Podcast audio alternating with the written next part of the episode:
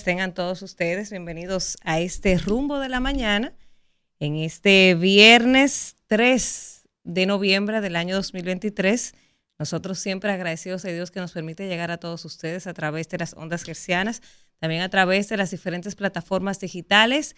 En YouTube estamos en vivo. Estamos en vivo también a través de Rumba 985 FM, también a través de Premium 101.1 para toda la zona norte y el Cibao hasta las 10.30 de la mañana para nosotros, como siempre, un privilegio que ustedes nos elijan cada día para mantenerse informados del acontecer nacional e internacional. Un viernes cargado de mucha información.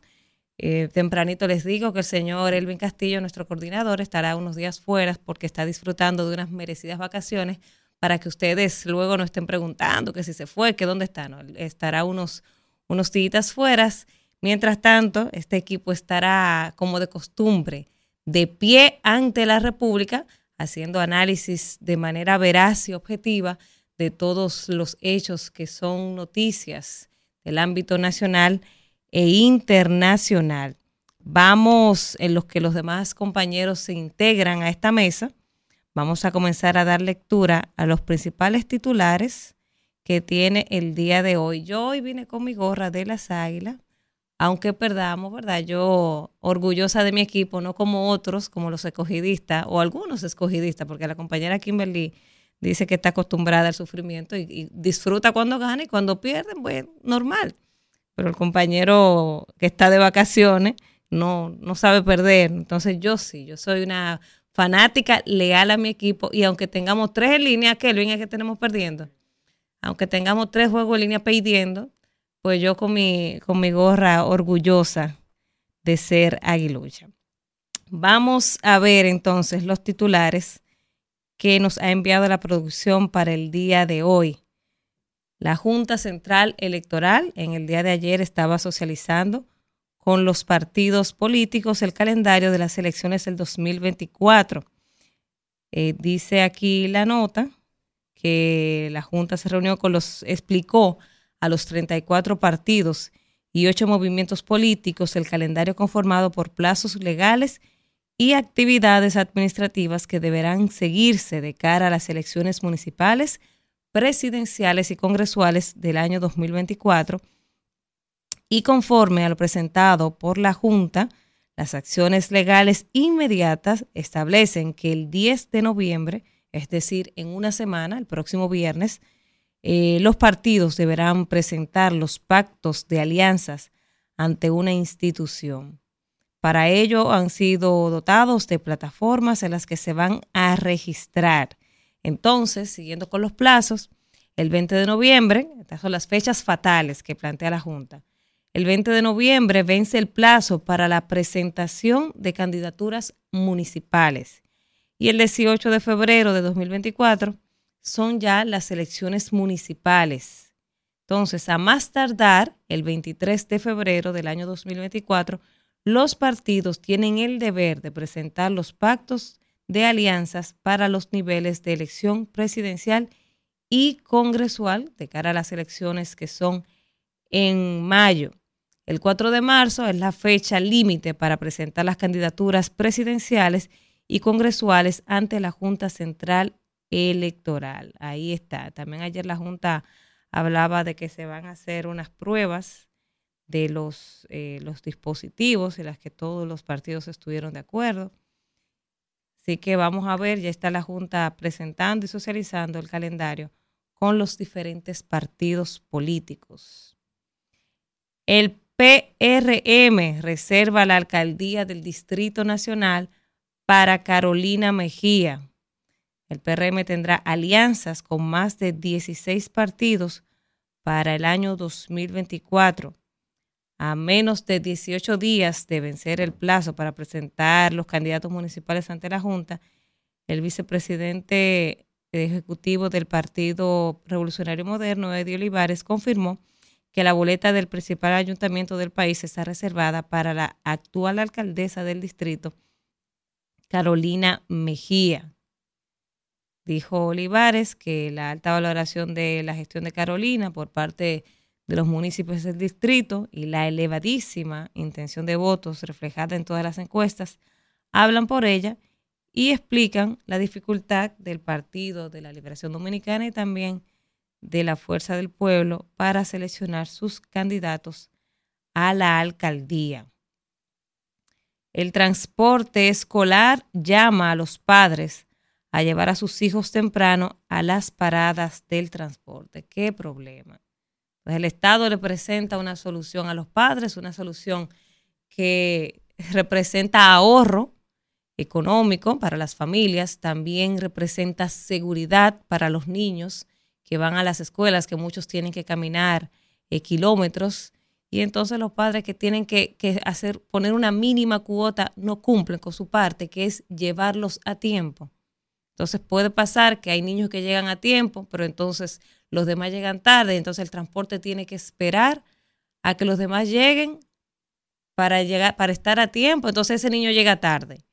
O se da el caso también que el transporte sale a su hora, pero se va vacío porque los niños no han llegado. ¿Qué problema? O sea, el Estado gasta miles de millones de pesos en este proyecto de, de, transporte, en este sistema de transporte escolar, y ahora los padres no están valorando este servicio que se ha puesto, que ha puesto el Ministerio de Educación a disposición de las familias dominicanas. Y si esto está en el periódico y se está haciendo el llamado a los padres, se supone que al parecer es que los padres no están llevando a tiempo a sus niños. Así que vamos a ser responsables, vamos a aprender a ser puntuales y de paso le, enseñamos a nuestros niños el valor de la puntualidad.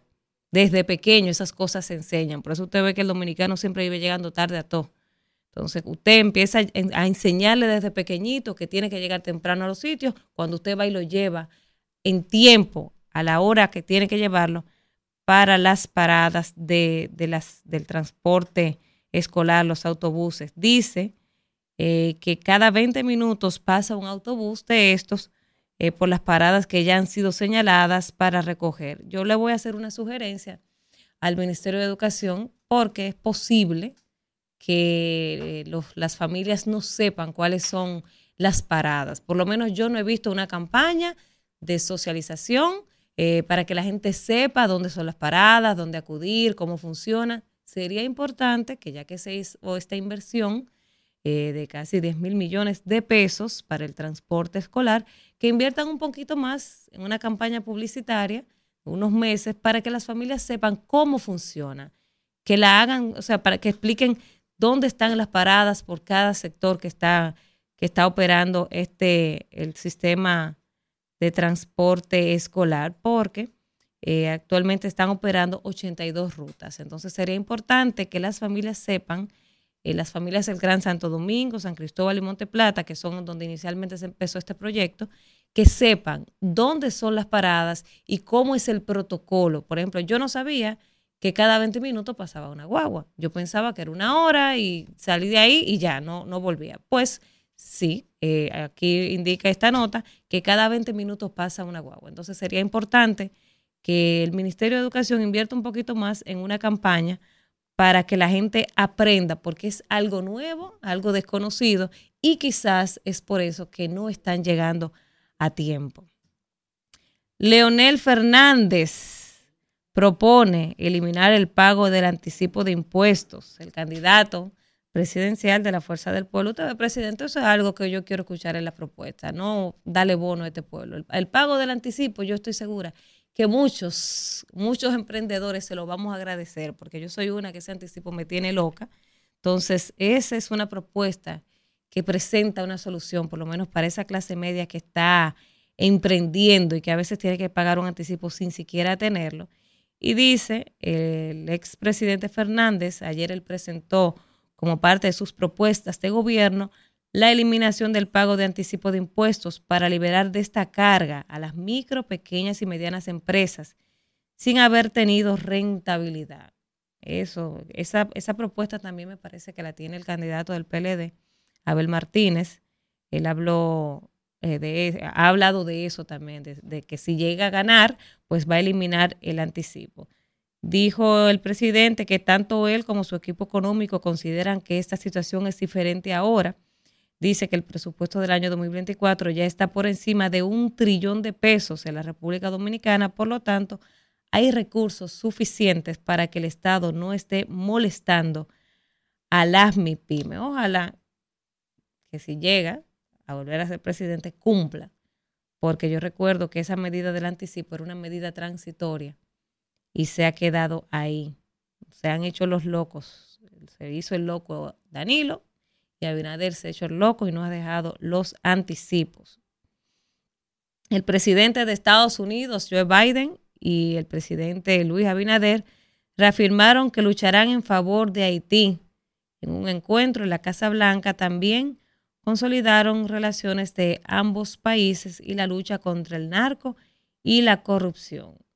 Abinader invitó a Biden a venir al país en el 2025 en la cumbre eh, de las Américas. Dice aquí que en este encuentro reafirmaron las relaciones mutuas la lucha contra la corrupción y el narcotráfico y sobre todo el compromiso de unir esfuerzos para instaurar la paz en Haití. Esta reunión se produjo en el marco de una visita que tiene el presidente Luis Abinader a los Estados Unidos para participar en el foro Alianza para la Prosperidad Económica de las Américas o Alianza de las Américas, en el que asiste varios presidentes de Latinoamérica. Dice esta nota que Biden en su cuenta de Twitter afirmó que el presidente Abinader fue un gran, eh, fue un gran encuentro eh, con él y dice que la asociación entre Estados Unidos y República Dominicana es más fuerte que nunca. Bueno, pero mandé un embajador que todavía a tres años del gobierno de Abinader no tenemos embajador de los Estados Unidos en el país. Y yo mantengo mis reservas con este encuentro porque casi siempre cuando Abinader se reúne con autoridades norteamericanas de allá para acá, a República Dominicana siempre le dan como, como un ramplimazo, como dicen. Entonces, vamos a ver con qué viene el presidente luego de ese encuentro que eh, al parecer eh, es positivo y el presidente Abinader le dejó ahí una invitación para que venga eh, a las cumbres, que venga a República Dominicana en el 2025, eh, donde se estará celebrando en Punta Cana la cumbre de las Américas. Vamos a seguir con otras informaciones que tienen los diarios para el día de hoy. Esta cita buena. Carmen Magalis Medina, la hermana del expresidente eh, Danilo Medina, y también el señor Fernando Rosa saldrán en libertad. Ellos se le había variado la medida de coerción, tenían eh, prisión, tenían coerción domiciliaria, ¿verdad? Entonces, eh, pues ayer se la variaron. La Corte revocó la prisión domiciliaria a ambos exfuncionarios acusados de corrupción durante la gestión de Danilo Medina. La segunda sala de la Corte de Apelación del Distrito ordenó ayer el cese de la prisión domiciliaria a los exfuncionarios Carmen Magali Medina y Fernando Rosa, ambos imputados en una supuesta red de corrupción administrativa dominada Antipulpo y que habría estafado el Estado con más de 5 mil millones de pesos. Ahí solo me parece que queda el hermano de Danilo, ¿verdad? Alese, porque ya todo está fuera eh, del caso Antipulpo. Buenos días, profesor Alfredo. Eh, buen día, hermana y amiga. Eh, déjeme ver qué dice la palabra en el día de hoy. Sí. Nadie puede agradar a Dios si no tiene fe. Cualquiera que se acerque a Dios debe creer que Dios existe y que premia a los que, los, a los que lo buscan. A los que lo buscan. Eso es Hebreo en su capítulo 11, versículo 6. Mire, del caso Altipulpo, se han variado varias medidas de coerción, no hay algunos que siguen en prisión domiciliaria, sí, sí, sí. como es el caso de eh, Juan Alessi Medina, el caso de, también de Rafael Gelmosén. Eh, ¿Cuál otro caso? Son varios casos. Eh, a eso tiene mucha lectura y muchas interpretaciones de la tarde de ayer para acá. Yo le voy a decir, yo que no me meto mucho en política, yo sí. lo que yo interpreté así rápidamente. Usted sabe que la alianza de ustedes. De, ustedes no, pero ven acá. Yo soy un periodista aquí que vengo a hacer un trabajo. La Alianza Rescate RD. Pero venga acá. Que ha tenido muchos tropiezos. Yo voy a hablar de todo eso. Y mucha, muchos tropiezos ha tenido y muchas dudas. la gente está dudando de esa alianza y con, esa, con esa información de ayer. O puede ser también que estratégicamente la alianza. Ah Pero déjeme decirle, puede ser que estratégico. Tú, tú estás bregando con un gobierno que tiene muchos recursos económicos. Déjeme explicarle. Yo no terminé de explicar Ah, termine, punto. termine. Entonces, para mí, para mí, ahí hay una alianza. Pero la alianza no es de rescate RD, la alianza es de rescate de Danilo y su gente. Bien, Por ahí es que yo lo veo, que Danilo, por detrás, está poniéndose de acuerdo con el gobierno. está bien. Así Entonces, mire, esa, esa, esa, las, los últimos acontecimientos eh, tiene a la gente pensando muchas cosas. Eso se llama lo que usted hizo, una elucubración. Ajá. Porque eso es lo que usted piensa. Bueno, lo Usted- que yo usted- porque eh, es mi, pens- es mi pensar. Y eso no es palabra de Dios, pero No, es. Exactamente, pero es algo subjeti- subjetivo. ¿Entiende? Pero no es Pero que yo para esté buen dudando de entender, no- Sí. no tenemos duda, pero tampoco prueba, exactamente. ¿verdad? Y puede ser que usted tenga prueba. No, yo no tengo Ah, prueba. déjame, ah, ve. Yo no tengo prueba. Entonces, mire, y para otros también, olfato, déjame explicarle. que no es muy político. Déjame, me déjame explicarle, ahí mire. hay algo. Sí, mire, usted está un- con un gobierno abusador, lleno de poder, y que ha usado la justicia para trancar gente, para arruinar gente políticamente, ¿verdad? Yo le voy a poner un ejemplo. Puede ser también que la alianza esté agotando hasta el último plazo. ah, pero que usted no puede. Bien, usted, hermano, esto es un programa profesional. Usted no puede Sí, decir, ay, hombre, hermano. ¿usted tiene prueba? No tengo Ah, entonces prueba, le estoy diciendo. no tengo duda. Exactamente. Entonces ya eso es parte de un subjetivismo. Ahora déjeme explicarle algo finalmente para que siga con el contenido. Puede ser también, porque existe en, en- en estadística algo que se llama probabilidades, un método estadístico. Puede ser también que la oposición esté dejando para último momento, porque tú tienes un gobierno abusador también, ¿entiendes? Para hacer también sus cosas. Por ejemplo, el partido de gobierno no ha definido qué va a hacer con la senaduría del Distrito Nacional. Y dice Eddie Olivares en una llamada que se hizo ayer aquí, no fue que él lo dijo ni que el partido oficialmente, lo, eh, porque yo estaba viendo un programa aquí en la tarde de ayer aquí, no fue que el partido lo hizo oficialmente, dijo que le reservó la candidatura a, A Carolina. a Carolina. No, fue una pregunta que se le hizo desde esta mesa entre Juan TH y Rudy, y Rudy González. A Eddie Olivares se la sacó. Pero usted sabe que se estaba discutiendo ahí también. Se estaba discutiendo lo que está pasando con la senaduría del Distrito Nacional, tanto internamente con su partido, con, con, con Farideh Raful, pero también con lo que está pasando en la Fuerza del Pueblo y la posible alianza entre el PLD y el partido Fuerza del Pueblo con Omar. Ambos están esperando a ver qué decisión toma uno o toma otro. Si llevamos mal o si no llevan Omar. Si llevan Omar eh, aliado con Domingo Contreras, vamos entonces a tomar la decisión de no llevar Faride. Oye, ¿cómo que está eso? Entonces, es un juego de estrategia hasta último minuto ahora. Bueno, yo, yo leía los plazos fatales de la Ah, Junta. ah, los yo lo plazos estaba están leyendo. ahí. Genial. Los plazos están Vamos ahí. a esperar los plazos. Eso, está, eso, eso Vamos se va a ver. en proce- eso es lo bueno. Que vamos, Vamos Dios mediante Mire, vamos a estar vivos va- para Vamos ver a suponer eso. que usted la sorprenda, la sorprenda la luna. Todo el mundo piensa que Danilo está torpedeando la alianza. Y él ha dado razones. Muchas.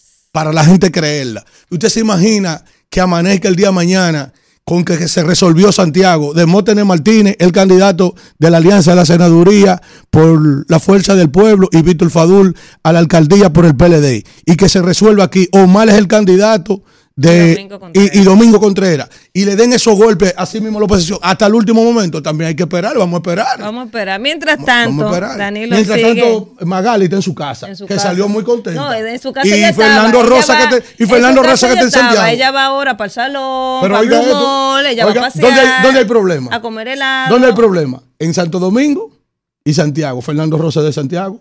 Soltan a Fernando Rosa también. Pero vamos a ver también si se le echa un cubo también. Bueno, vamos a ver. Eh, ah, Los lo solté y los eché un cubo. Los plazos están Ah, ahí. Vamos a ver. Usted tiene mucha fe, Eh, más, ah, más que un no, camión de fe no. Mire, Se llama por sí, probabilidades. Estadística 1 y 2 me dieron a mí en la universidad. Así. Danilo Medina dice que el gobierno del PRM tiene las neveras vacías. Dice que las neveras de ahora son doble A. Agua, arriba y agua abajo. Vamos a ver el video que la producción antes, lo tiene antes por los ahí. tigres era por la, por la yola. Agua adelante y agua atrás. Ahora es agua arriba y agua abajo. Vamos a ver, Isidro. En nuestro gobierno las neveras no se podían cerrar. Pero ahora me dice que las neveras son doble A. Agua arriba y agua abajo. Lo que dice que están vacías. Incluso en la pandemia, En la pandemia una señora, una señora me dijo, presidente Medina, yo estoy mejor en la pandemia que cuando no había pandemia. Y yo le dije, ¿y por qué?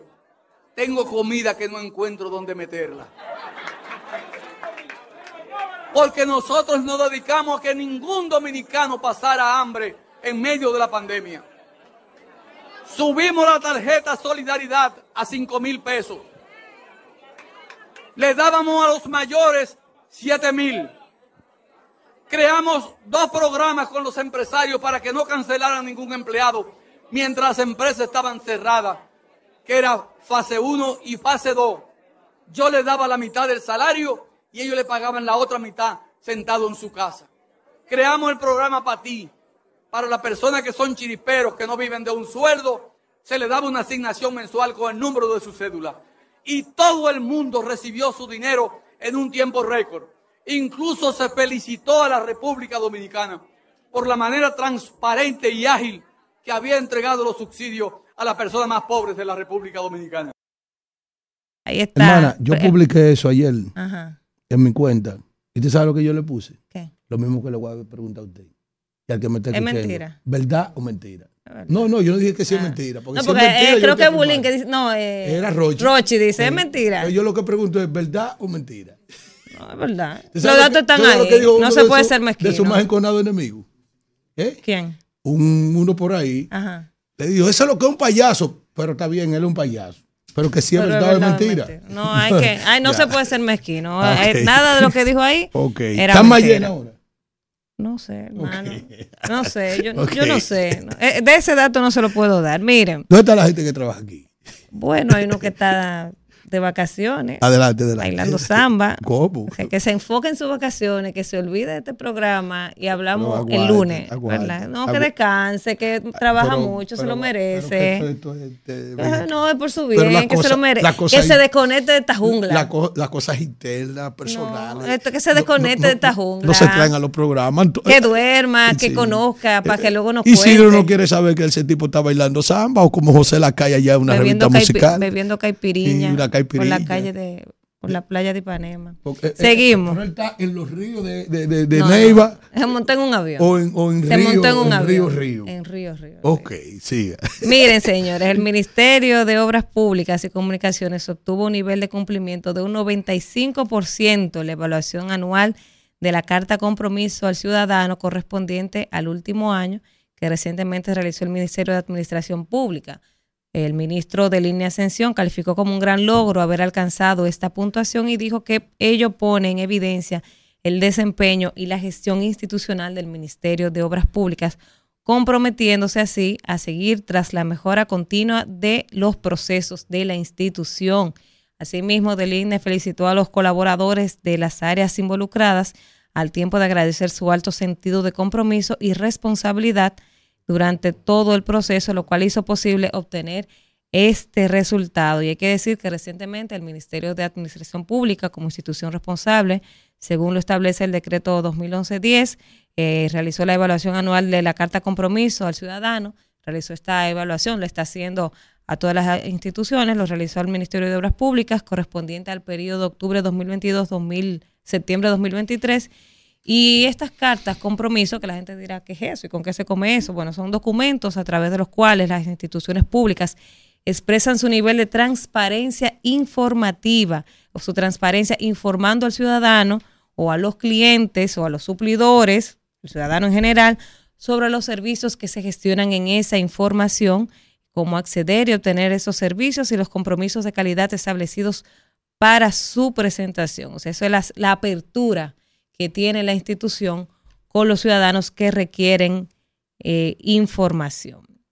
Siguiendo con otros titulares, eh, como dirían en el campo, Alfredo. Ay, Velo ahí. Velo ahí. ¿Qué pasó, Velo hermano? ahí. ¿Qué pasó, hermano?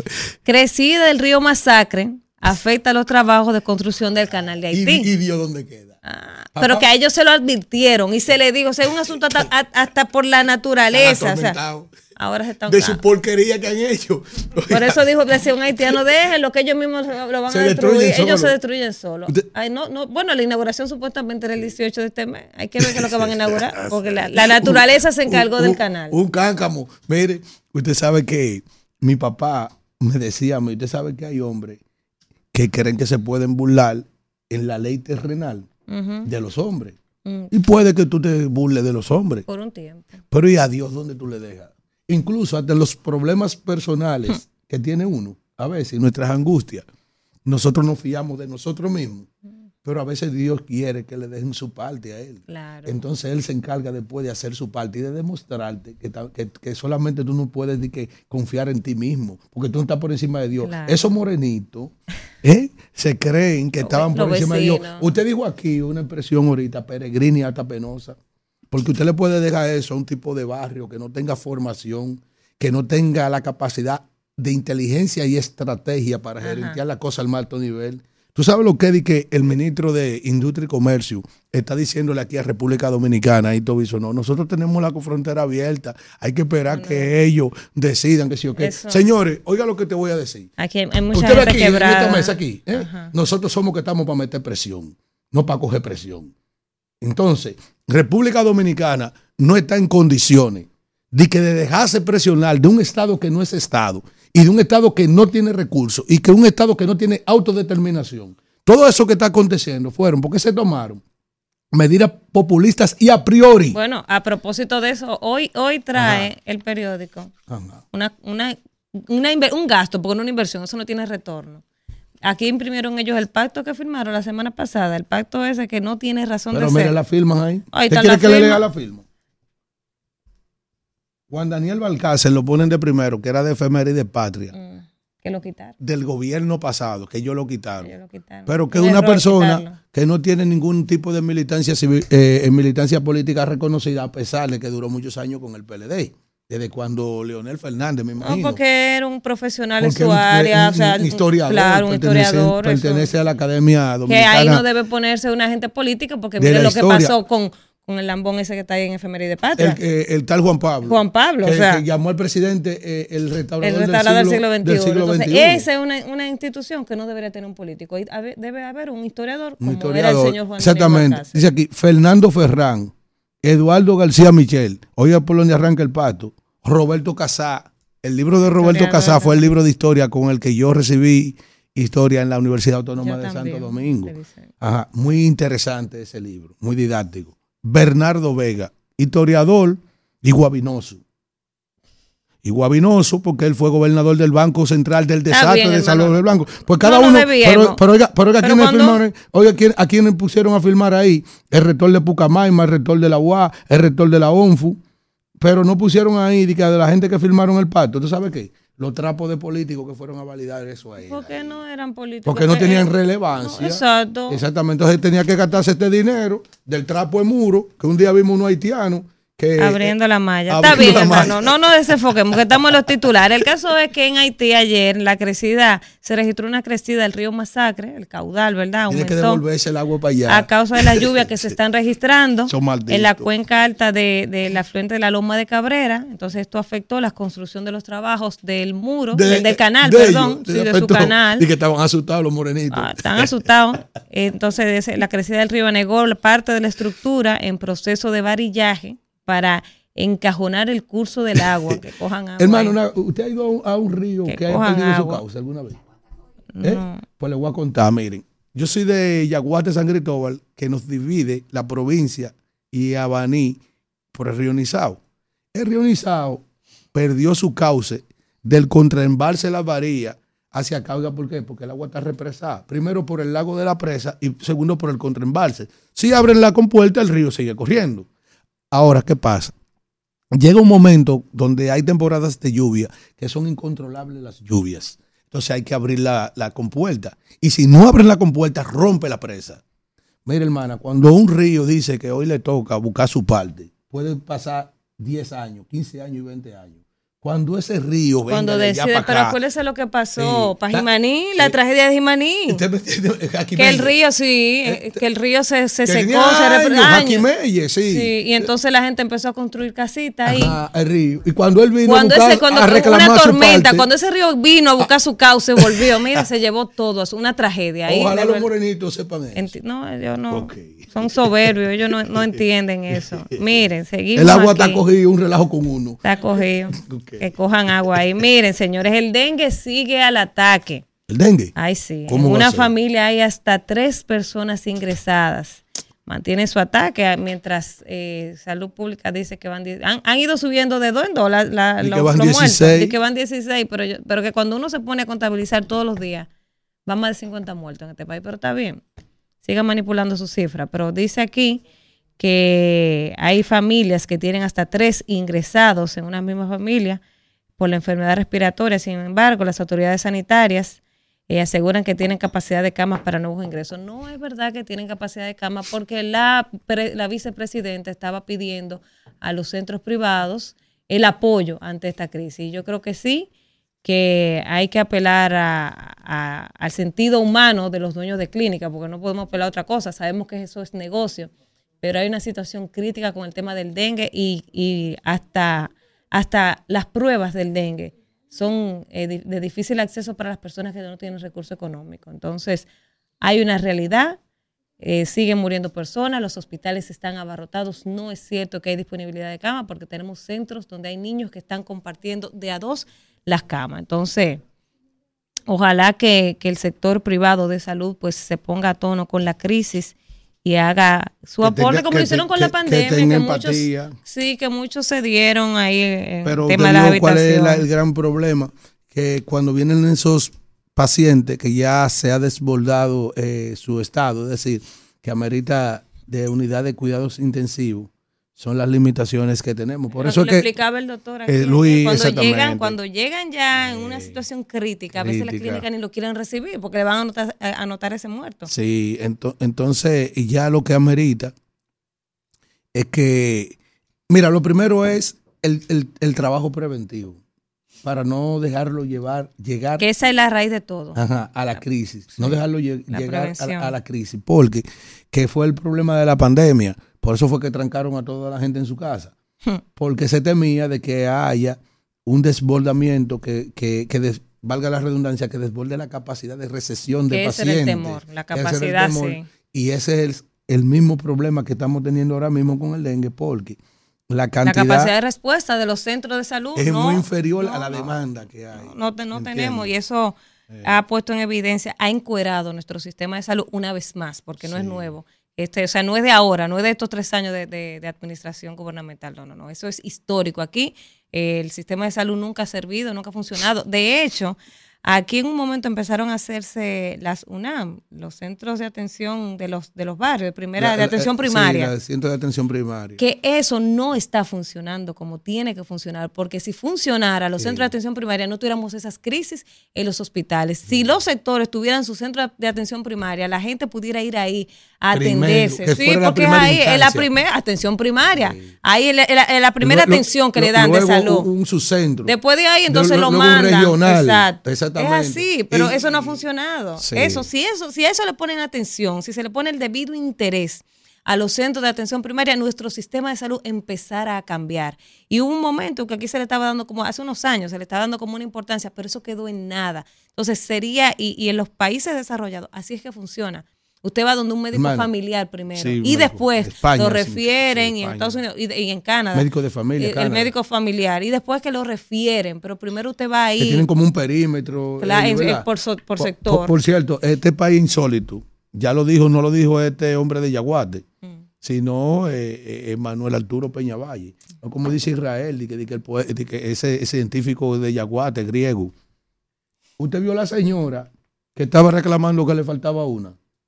Ah, eso- de eso no hablamos ayer. La Oiga, verdad oiga, es que una, este una, una, una, señora Ella estaba embarazada, de, ella tenía Supuestamente supuestamente, tenía un embarazo gemelar. Eh, ¿cómo Entonces, se- ¿Cómo que se dice? gemelar de gemelo, de dos. Aquí en Yaguate dicen de mellizo. De dos. Está preñada. Ella estaba mellizo. embarazada de dos y de repente Eh. le hicieron la cesárea y le sacaron uno, Supuestamente. supuestamente. La mujer dijo Entonces que era un una. varón y una hembra, Sí, supuestamente. Hasta el último día eran Hasta dos. el último día eran dos y de repente le entregan uno. Entonces yo me hago muchas preguntas como madre porque se supone que en el proceso de embarazo de nueve meses, 40 semanas, que son prácticamente 10 meses. La sonografía se ve. ¿Cuántas sonografías le hicieron? Porque dicen, no, que fue un error en la muy humilde, sonografía. pero- pero sí, que son gente muy humilde, pero aunque Hacen sea una o dos sonografías se en hospitales hicieron. públicos. Porque fue un hospital público que ella dio a luz. Sí. Hacen su cita, ¿verdad? Hacen su cita y le hacen su sonografía. ¿Usted sabe cuál fue la respuesta del centro? que fue un error Que fue un error. de la sonografía. Desde la, de la primera Desde la primera. de la primera pero que ella decía, la Ese señora dice que ella, otra. ella dice, exacto, pero ella dice que en la sonografía cuando ella iba veía dos.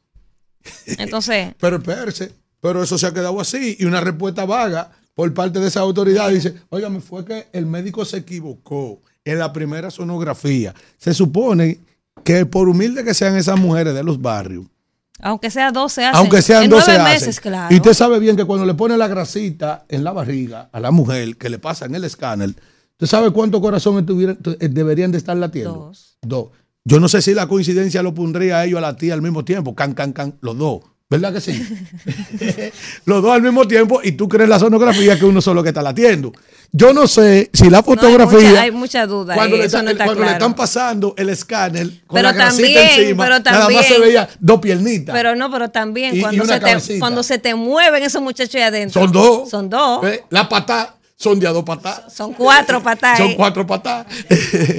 Los cuidados, o sea, todo. ¿Eh?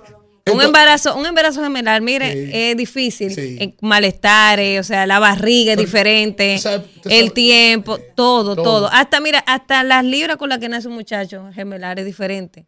Ese, ese nació de cinco libras.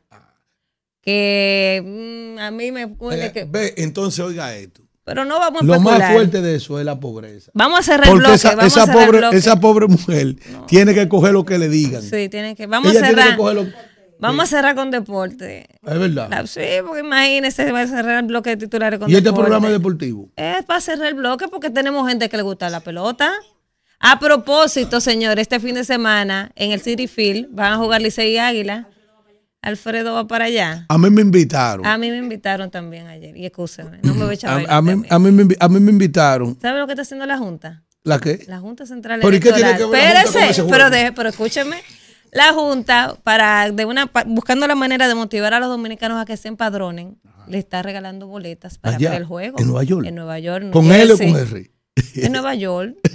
Está regalando boletas a los dominicanos que se empadronen. Así que investiguen en la Junta si usted quiere ir a darse ese jueguito. Atención a Marco, a Caro, a Kimelisa, Asisto. que, que son de allá. A, a Moisés, Eh, el Chori. Asisto. Así. Averígüense con Ah, la Junta si ustedes eh, no consiguieron porque las boletas se acabaron y se pusieron difíciles. Entonces la Junta, para motivar a los dominicanos a que se empadronen, me, me- me dijo ayer un seguidor del espacio, eh, amigo de este equipo de todo, Francisco Portuondo, que está regalando boletas para ver el juego. Así que averígüense eso y vayan a ver cómo las águilas le ganan al Licey en los United States, Es en decir, Nueva es decir York. que usted quiere que allá vayan y no, no, no golpeen. Allá, aquí, allá y en todos los lados. ¿Y qué Miren, es? póngale ahí la pizarra de cómo pasaron los juegos de anoche, Kelvin, para que la gente vea, ya cerrando el bloque de los titulares.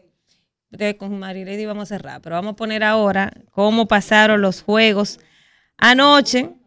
Mis águilas perdieron. Ahí está, los toros le ganaron 8 a 2 a las águilas, el escogido ganó a las estrellas 5 a 1 y los gigantes le ganaron al Licey, que bueno, 9, 9 a 5. Finalmente, para cerrar este bloque de los titulares, señores, la dominicana sigue brillando en aguas internacionales. Nuestra querida Marilady Paulino poniéndonos en alto.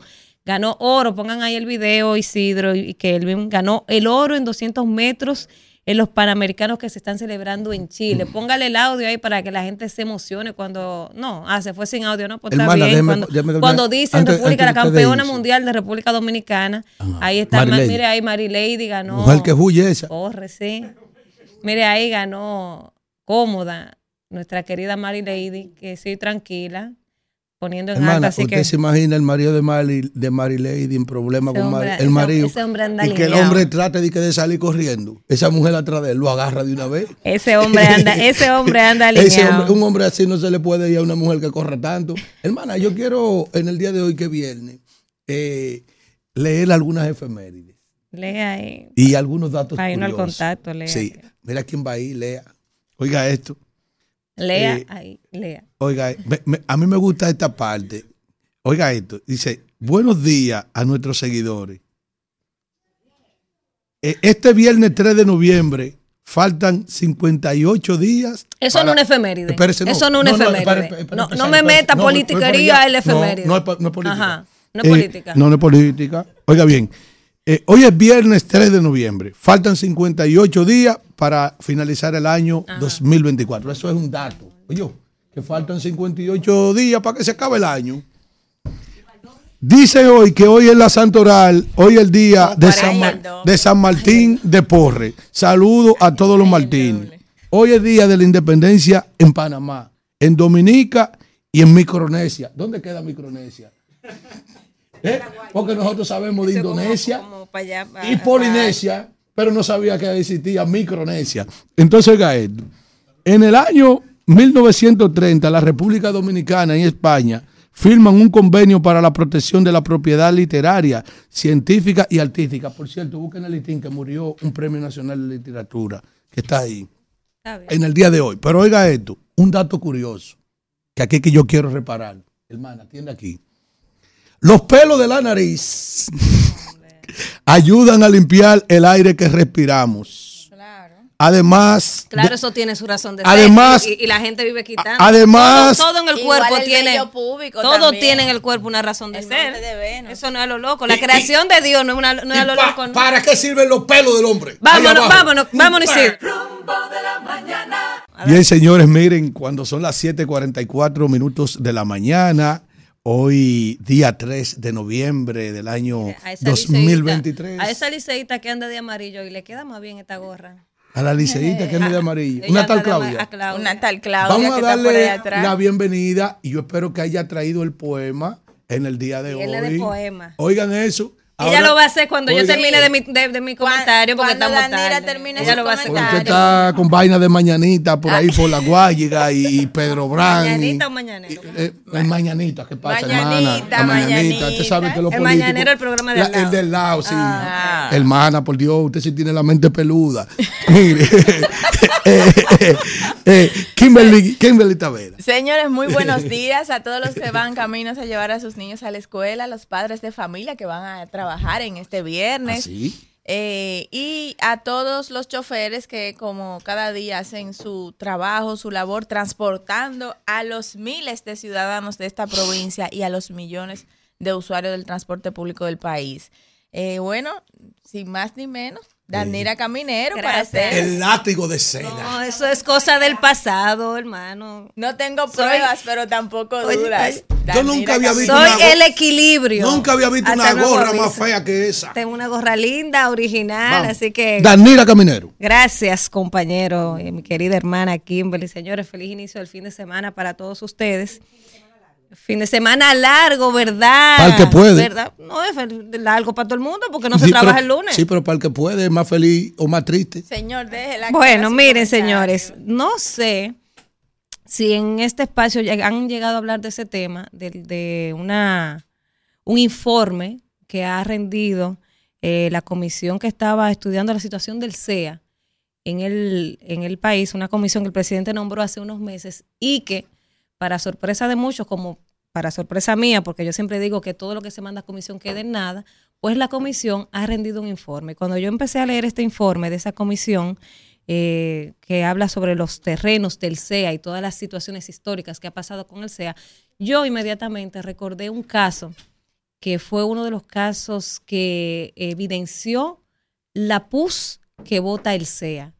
Esas tierras del CEA que han estado bañadas por corrupción, por sangre, eh, por mafias históricas de todos los gobiernos que han pasado por ahí y creo que esta es la primera vez que se le busca una solución eh, o por lo menos se plantea la solución, porque ahora se está a la espera que el presidente ya tome la decisión final, pero la, la comisión ha dado, ha deliberado ya y ha hecho su propuesta. Y yo recordé en el año 2017 un caso, y lo recordé cuando leí este informe, porque el caso me tocó de cerca, porque era de una familia de unos amigos. Dos periodistas, me imagino que Alfredo lo conoce, dos locutores de San Pedro, que fueron acribillados en una emisora mientras trabajaban en un matutino. Eso fue el 14 de febrero del año 2017. Dios mío. Eso fue una tragedia que ese, ese día de San Valentín enlutó, sí, fue por el SEA, enlutó a la comunidad de San Pedro y a todo el país. Y en ese caso se puso en evidencia o, lo que ya todos sabíamos, lo que todos hemos sabido, cómo se maneja el SEA o cómo se ha manejado históricamente el SEA con, con esas ventas de tierras que le venden un mismo pedazo, se la venden a dos y a tres personas. Y eso precisamente fue lo que pasó en San Pedro de Macorís con, con los, con los dos locutores que estaban transmitiendo en vivo un programa. Y de hecho, antes de, de uno de ellos morir, estaba transmitiendo para sus redes sociales, para su Facebook. Luego de eso, no se, se, había- se hicieron muchas especulaciones, no había muchos detalles, había muchas dudas, pero se contó qué fue lo que pasó. Yo voy a hacer la historia de lo que pasó ahí en San Pedro para que ustedes entiendan la importancia de lo que ha resultado esa comisión, la importancia de que el presidente acepte eh, lo que ha dicho esta comisión y, mande este proyecto, esto del SEA, al fideicomiso público, porque con el SEA históricamente se ha engañado al pueblo dominicano. Han hecho muchas diabluras con el SEA, han revendido, yo creo que tenemos más, más tierra que Brasil en este país, de todo lo que se ha vendido eh, en el SEA. Y entonces, eh, en el 2017, los comunicadores Luis Manuel Medina y Leónidas Martínez, quien era un locutor y el director de una emisora en San Pedro, la 103.3 me parece que es, ellos estaban transmitiendo en vivo. Entonces, eh, Joselín, eh, un señor, José Rodríguez, él había comprado una tierra para él poner un play, porque él como que le daba entrenamiento a unos muchachos de pelota. Entonces él había comprado una tierra al SEA para poner el play para los muchachos jugar. Ese señor Joselín, al parecer era un deportado, eh, y se dedicó aquí a entrenar eh, a muchachos, a peloteros. Ustedes saben que San Pedro de Macorís es una tierra de peloteros. Entonces, Joselín había comprado esa tierra y resulta que quien dirigía el SEA en ese entonces le vendió la misma tierra de Joselín a un político, a, a un hijo de un político del PLD. Joselín, un día, ese, ese, eh, el señor, el político que compró la tierra, estaba siendo entrevistado en la emisora por los Oxisos, por el eh, Leónidas y también por Luis Manuel Medina, que tienen su programa. Y Joselín se apersonó a la emisora para matarlo. Y entonces ahí uno de los locutores buscó la manera y le dijo, mire, eso no es así, vamos a resolver, no sé qué. Entonces él dice, mire, yo quiero la tierra o quiero mi cuarto. Eso era lo que él decía. O me buscan mi dinero o me dan mi tierra, porque me están engañando. Entonces, de la tierra del Chea. La tierra del SEA. Entonces resulta que eh, uno de los locutores, eh, Leónidas Martínez, se puso a mediar en la situación. Y en un momento, eh, el que compró la tierra y el ex director del SEA le mandaron 200 mil pesos al señor José Rodríguez Arias Joselín, que hay que decir que luego del hecho, supuestamente eh, acorralado, supuestamente, porque eso también quedó con, dudas, él se quitó la vida. Supuestamente dice que se disparó, pero otras versiones dicen que lo mataron para que él no contara todo lo que pasó ahí con las tierras del SEA, que por eso digo que todo lo que, lo que ha salido del SEA, eh, bota pus. Y esas tierras han cobrado muchas vidas. Y por esas tierras del SEA se ha derramado mucha sangre. Entonces, eh, Leónidas, que estaba mediando en el conflicto, le lleva 200 mil pesos y él dice, no, pero que eso no es, que me falta dinero, que... Y el tipo, y Leónidas le dice a Joselín, mira, yo no me voy a meter más en esto. Voy a soltar ese caso porque, ¿verdad? Yo lo que estoy mediando y estoy en medio del conflicto. Bueno, pues Joselín, indignado, dicen que luego de eso salió de la emisora y fue eh, donde él dormía, que dormía en una pensión, a buscar un arma y cuando llegó, mató ahí, hirió a la secretaria de la emisora, mató a, Luis Manuel Medina y a Leonidas Martínez. Es un hecho de verdad que todos lo recordamos, eso fue en 2017 y eso consternó al país y sobre todo nos llenó de indignación cuando salieron todos los datos. Luego de que este señor mató e hirió a la secretaria, él se fue del lugar y a pocas horas dicen que, que acorralado por la policía, él mismo se quitó la vida. Esa partecita todavía está en duda porque muchas eh, versiones dan cuenta de que él realmente eh, lo mataron para que no contaran las diabluras que se dan en el SEA, que eso es un secreto a voz. Entonces yo traigo esta, este hecho y lo traigo de nuevo aquí, tantos años después, para que nosotros veamos la importancia de este, de este informe que ha dado la comisión, para que veamos la importancia de este informe que ha dado la, esta resolución, luego de un profundo análisis y también para salvaguardar los terrenos del CEA, los terrenos del Estado Dominicano que nos pertenecen a todos. Entonces, ellos han recomendado al presidente crear un fideicomiso público para administrar estos terrenos, para salir a buscar, a cobrar a todos aquellos que se han apropiado de la tierra del Estado. De verdad que yo creo que el presidente, que ahora tiene la pelota en su cancha y que fue quien mandó a esta comisión a evaluar la situación del CEA, entonces el presidente ya debe acogerse a este informe porque yo creo que esto sería una manera pues de uno eh, enmendar tantos errores históricos tantas muertes que han pasado en torno a las tierras del SEA, que ese fue uno de los hechos que, que, salió a la luz pública, pero por el SEA hay mucha gente que ha muerto, hay mucha sangre que se ha derramado y que no ha trascendido a la luz pública, hay mucha gente que ha sido engañada, que le venden una tierra, un mismo pedazo se la venden a tres, cuatro y cinco personas.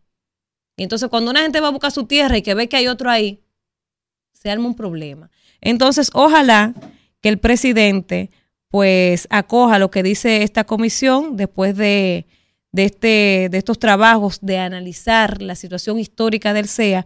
Ellos le han, le han recomendado al Ejecutivo la creación de un fideicomiso público a los fines de administrar de manera eficaz y transparente, que es lo que ha faltado ahí en el CEA de manera histórica, la transparencia, para que sean administrados de manera eficaz y transparente los terrenos y me gustó mucho la sugerencia que hacían ellos ahí, de las que las personas que tienen menos de 500 metros o, hasta 500 metros, pues simplemente eh, no tienen que pagar, se le van a entregar su título y ya va, eso, eso va a quedar ahí. Y qué bueno, porque los que tienen esa, esa, esa pequeña porción de tierra seguro son campesinos, gente trabajadora. Entonces, qué bueno que, que por lo menos ahí a esas personas que tengan esos, que no exceda los 500 metros cuadrados, le van a ser exonerados los pagos eh, lo que hasta ahora adeuden. Así que ojalá que el presidente, ahora que tiene la pelota en su cancha, luego de que la comisión eh, trabajara por varios meses y llegara a la conclusión, entonces que el presidente pues mande esto del SEA a un fideicomiso público. Hasta ahí lo dejo, Isidro. Rumbo de la mañana. Bueno, Vamos casi con la gente, pero antes de la gente, vamos ¿Viene a poema? El, claro, viene de poema. Ojalá no sea, uno sea Isidro. Viene de poema. Hay que evangelizar a nosotros. El primero de noviembre, Juan Bosch cumplió 22 años de fallecido. De fallecido. Ustedes saben que eh, sí, estábamos chiquititos. No, de verdad, yo de verdad, yo fui con mi papá. Alfredo no, Alfredo ya Alfredo nos cargaba a nosotras. Yo fui con, yo fui, que yo chiquita fui con mi papá eh, al sepelio. Yo me tiré el Frente Patriótico que fue. Y él, y mi papá que hizo guardia de honor a ellos también. ¿Su papá? Mi papá sí, porque mi papá de ahí. Entonces él fue ahí a la, casa. Pues mire, yo me tiré, yo no fui nada más, yo nada más no me tiré la muerte de vos. Yo me tiré el Frente Patriótico donde cerramos el camino. Vamos con el poema para venir con la gente. Camino malo está cerrado. Una breve el agua está cogido. Porque Juan Bosch, que es uno de los ah, escritores dominicanos y políticos más destacados, no se merece que pasemos esto sin pena ni gloria, sino hay que destacar que Juan Bosch, la gente no sabe que fue secretario político en Cuba, él abandonó el país en 1937 y se fue a Cuba y fue secretario político de Carlos Prioso Carras, presidente cubano, y con la revolución, cuando la revolución llegó a Cuba, Fidel Castro y tal, entonces él se fue a Costa Rica. Juan Bosch fundó dos partidos políticos, el PRD en el 1939 desde Cuba y también fundó el PLD en 1970. Alcanzó la presidencia en el 62 y tomó posesión en el 63. Siete meses después, ustedes saben que la iglesia y eh, la Embajada de Estados Unidos le hizo un fuerte, una fuerte oposición política por sus ideas marxistas y también las reformas comunistas que estaba llevando. Que dicho sea de paso, también Juan Bosch enfrentó una situación similar a la que estamos enfrentando hoy en la frontera dominicana eh, con Haití. Tuvo una situación muy difícil y tuvo incluso que trasladar a hacer movimientos militares hacia allí. Hay un poema que yo quiero leer de él en el día de hoy porque fue un gran escritor dominicano, historiador. Hay una obra de Cristóbal Colón a Fidel Castro, Alfredo, que seguro tú debes conocer, que es una de las más destacadas que describe bien la historia del Caribe. Y en 1934 Juan Bosch fue apresado. Fue apresado en el régimen de Trujillo y fue culpado de haber puesto una bomba en el cementerio de la Independencia. y de ahí, en, la prisión, vaina, ¿eh? en la prisión Osama, ahí, eh, en la fortaleza Osama, estuvo apresado. Y mientras estuvo apresado él, extrañando a su novia, con la que luego se casó y tuvo sus dos, dos de sus hijos, escribió este hermoso poema llamado La Gaviota, que es uno de los poemas más famosos que él tiene, que luego un un, músico dominicano también de Neiva, me parece que es, le dio vida en una de sus canciones y que hoy se conoce como Anhelos. Aquí viene este poema. Junto a la reja de mi blanca celda, el mar despeina su melena azul. Veo cómo se alza la gaviota y vuela como afanosa de volverse luz, como afanosa, como afanosa de volverse luz, indecible anhelo de tener las alas del ave gracil que se eleva así, destumirlas, levantar el vuelo, cruzar los aires y llegar a ti cruzar los aires y llegar a ti, Juan Bosch, 1934. el Jeffrey, la canta, magistral. Sí, sí. Eh, Julio Gotro se llama el autor que la escribió. Julio Gotro. Eh, usted se llama, perdón, el músico. Déjeme ver el párrafo para que usted, eh, el párrafo del Jeffrey. Vamos con la esa, gente. Esa, esa, esa, canción del Jeffrey con la artillería. La única canción romántica, porque ese era el maldito y que eso baila el pompón. Vamos, vamos con la gente. Con la gente. Buen día, ¿quién nos habla y desde dónde están líneas? Buenos días. Buen día. Jacqueline de Palmarejo, bendiciones para todos. Amén. Salúdame a Bigote. Te queda bella. Ay, gracias. Ay, esa gorra tan fea. Quiero felicitar a, a, Lady Paulino por, su, por poner nuestra, nuestro país en alto. señor. Así es. En estos momentos. Y a nuestro presidente por estar buscando soluciones para este país en estos momentos que tanto se necesita la paz y la tranquilidad de todos los dominicanos con el tema haitiano. Y los haitianos que cojan ahí. Gracias, buen día. ¿Quién nos habla y desde dónde? Buenos días, le habla Carla desde, desde Santo Domingo. Adelante, Carla diciendo yo que ni Dios está de acuerdo a lo que está haciendo los morenitos con el que dio de Río Masacre. No, Ay, no, no, no, no metamos a Dios en esto. Que no. que el gobierno traiga solución en esa reunión con John Biden. ¿Y quién es que está tirando esa agua? Está lloviendo. gracias, le está desbaratando su canal. Buen día, ¿quién nos habla y desde dónde? Yo vi ahí. Le habla Manuel, el tío de Kimberly. Ey, oh, Manuel, ¿cómo está? La bendición, tío. Eh, oh, Dios te bendiga. Mira, precisamente le iba a hablar del SEA. Eh, el señor que estaba hablando muy regocijado, se le olvidó que el SEA ya no tenemos azúcar, que era el principal consejo de azúcar del Caribe. Lo desbarató Leonel y nos quitó el azúcar y toda esa desgracia del SEA. El responsable es Leonel, por eso es que hay que hablar muchas cosas de Leonel. Gracias. Buen día, ¿quién nos habla y desde dónde? ¿Tú oíste, Leonel? Viendo de Brooklyn, pero estando en Santiago ya para felicitarnos al alcalde. Abel Martínez, próximo presidente. Ay, por cierto, Amelia. Me voy, a, volver una bocina. A mí nadie me ha querido. ¿Te va a volver una bocina? Señores, miren cómo, sí, cómo la gente voy a hacer monólogo como hacen lo del gobierno también. Abel Martínez, presidente. No, no, esto aquí estamos en democracia, que llame PLD, Fuerza del Pueblo, el PLD, todo el mundo, PRM. A usted y a mí nunca nadie nos ha querido. Usted vio lo que dijo Amelia ayer. A mí sí, y a Kimberly eh, también, no nos meta ahí. ¿Qué es lo que dijo Amelia ayer? ¿Eh? ¿Eh? ¿Qué dijo Amelia? Oh que ella tiene un sueño dorado Con Abel. Con Abel. Y le dijo Nayoni que ella tiene buen gusto. Sí, pero a mí nadie, nadie me desea a mí. Alguien lo desea. Cada tacita tiene su encanto, ¿Qué hermano. Amelia fue que dijo? Amelia, Amelia. Es Amelia. Buen día. Buen día. ¿Quién nos habla y desde dónde? Súbelo, Isidro, que no se vaya. Esto de estar bueno es un lío, ¿oíste? Ba- Baja Baja el el radio, radio. por favor. Buen día, rumbo de la mañana. Dime, ¿cómo estamos? Buenos días. Bien, ¿quién nos habla y desde dónde? Eh, que te debe un chivo.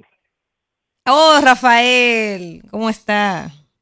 Ah, pues tú sabes que yo te debo el chivo. Claro, Rafael. te lo tengo anotado ese chivo. Sí, lo Ya tenemos. lo, ya lo sabes. Óyeme, es que ese, esos pobres hay. A mí me da pena porque en realidad ellos no hicieron lo que tenían que hacer. Porque ellos tenían que primero planificar la cuestión del canal ese y hablar con la República Dominicana y decirles tenemos hambre. Porque Pero eso, eso es lo que siempre se le ha dicho, pero tú sabes, eh, A- a Rafael, cómo que se a manejan. cualquiera que le, a cualquiera que le digan tengo hambre si tú estás comiendo pues tú le das porque eh, porque eso es eso es realidad y ellos son seres humanos ahora de que ellos hicieron las cosas mal la hicieron mal y el que, el que la ha hecho mal tiene que pagarla eh, eh, y con, con respeto a mi hermanito que está ahí sentadito ahí como Cuidado. Ven a traer un par de blow y funde cemento a los morenitos, ven. aguanta aguanta poco que faltan cuatro fa- falta falta, Falta poco para los mucho. cuatro más, para Sí. los cuatro más Sí, Óyeme, cuidado. óyeme. Cuidado. Ay, ay, oy- óyeme lo que te voy a decir. Danilo hizo un buen gobierno, pero se dejó, se dejó manipular de la gente que tenían él, su grupo. Eso fue lo que pasó. Eso Rafael, fue. todo presidente tiene su anillo palaciego. Pero hay que respetar los fondos del Estado, hay que respetarlos porque los fondos del Estado no son tuyos ni míos. Exacto. Así es. Digo, son de, es de todos. Sí. Tuyo, de mío, de. Kimberly, de todos. Hermana, todo presidente Gracias, ha tenido su anillo palaciego. Eso empezó desde cuando Balaguer. Buen día. ¿Quién nos habla y desde dónde? Pero hasta en la Buenos casa días. usted tiene su- sus hijos de confianza para poder lograr los objetivos de la crianza. Sí, porque hay bueno y malo. No, bueno y malo no. Eh, Los, los hijos que chivatean a los hermanos. Ay. Cuando hay muchos hijos. Buen día. ¿Quién nos habla y desde dónde? Miguel González de Asua. adelante, adelante. Asua. Yo estaba leyendo que el presidente John Biden se reunió con el presidente Ajá. de aquí, de Abinader. Entonces ellos se reunieron en la Casa Blanca y nosotros estamos esperando que esa reunión sea buena y que traiga buenos efectos. Sí, te va a principalmente traer una, una maleta llena de cosas buenas. Usted va a ver que sí. No, yo, yo no quiero Ah, Suadime y Franza Cachipa, ¿cómo está allá? No, Franza no es Cachipa no es de Barahona, de Barahona. Franza Cachipa. En Asua está Sterling Millet. Buen día. ¿Quién nos habla y desde dónde? Oye, Franza Cachipa. Buen día. Buen día. Buen día, Carmen. Pregúntale al alcalde. Hola, doña Carmen. Adelante, doña Carmen. Oye, una cosa. Primeramente, dos cositas, Danira. Sí. Eh, a Víctor, cuando regrese, le voy a pedir por favor que siga con los mitos, que siga. Porque aquí hay tanta gente adinerada, educada, pero que por conveniencia sabe las cosas, cómo ocurrieron y se quedan callados o ayudan a crear esa confusión ante una población que no se entera, que no lee, que no se educa.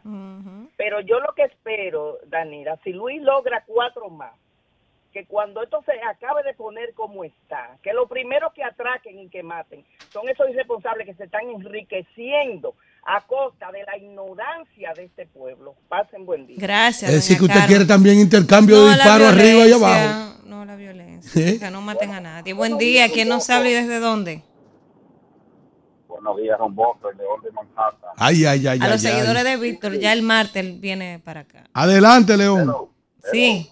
Sí, Corrección. Eh, Juan Bosch salió de Cuba cuando eh, el dictador Batista eh, derrocó a. Fue cuando Sí, sí, sí. Fulge- Fulgencio Batista. Sí, Eh, claro. Otra cosa, otra cosa, va- vamos, deje pedir el comiso, porque eh, tú sabes que en Isibao le decimos a los gatos, le decimos miso. Entonces se llama Fidei. Comiso. Entonces, vamos a esperar el reparto a ver, a ver si no hay entremisos que se van a, Ok. a repartir eso. Ok, ¿sabes? cu- cuidado. Entonces, o- otra cosa, Cuidado. otra cosa, yo no sé si la sonrisa ayer, yo no sé si la sonrisa ayer de, de, la de Biden y la de Abinader, porque Ajá. Abinader es un reír obligado. Y, eh, eh, eh, Biden le dijo, eh, oye, tiene que decirlo sonriendo. Entonces Biden, se, la, la sonrisa de, era de verdad, porque la sonrisa de Biden era, ya me, desa, ya me desahogué con este hombre. Y, y por último decir que vamos a dar a respetar el programa. Cuando llaman a esa gente, eso no daña el programa. No, no, no, no, eso es democracia. Porque La democracia. así como usted tiene derecho a llamar, ellos tienen derecho a llamar. Esta línea es para el pueblo. Buen día, ¿quién nos habla y desde dónde? Buenos días, Mire, mi querida amiga. Bendiciones para ti y tu familia. ¿Y, y- y quién es que habla? Fidel, desde el downtown. eh, eh, eh, habla Fidel Guzmán desde el downtown, el come, el come interactivo de, de, de los... de Oye, los- eso dice que del downtown de Alma Rosa. Oye, y ahí hay downtown. Como interactivo. Fidel, Adelante. Fidel.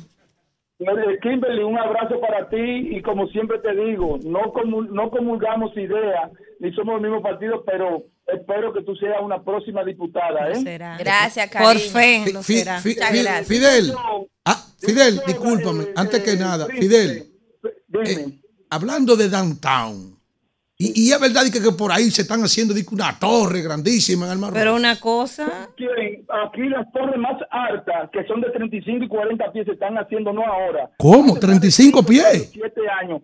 Pero lamentablemente, eh, el. Danira, Kimberly y mi amigo Agurrupela, príncipe, eh, Alma Rosa descuidado. Los últimas, las últimas dos alcaldías, la del Cañero y la del Ineto de Manuel Jiménez, oye, llevaron a Alma Rosa, a pesar de ese gran progreso inmobiliario que ha tenido, eh, señores, eh, hay que ver sus aceras, sus contenes, los badenes, señores. Y, por, y, para, y para eh, terminar, eh, eh, Danira, vino, eh, nos hicieron un allante aquí, el Ministerio de Obras Públicas, por dos semanas, metieron aquí unos cuantos camiones, solucionaron algunas calles, se llevaron los camiones y hasta el día de hoy aquí hay eh, montones de, de- de cosas amontonadas encima de la acera y calle a medio a medio terminal. Ese es el gobierno que nosotros no manejamos y más por el ministerio Gra- ese mentiroso. gracias, Fidel.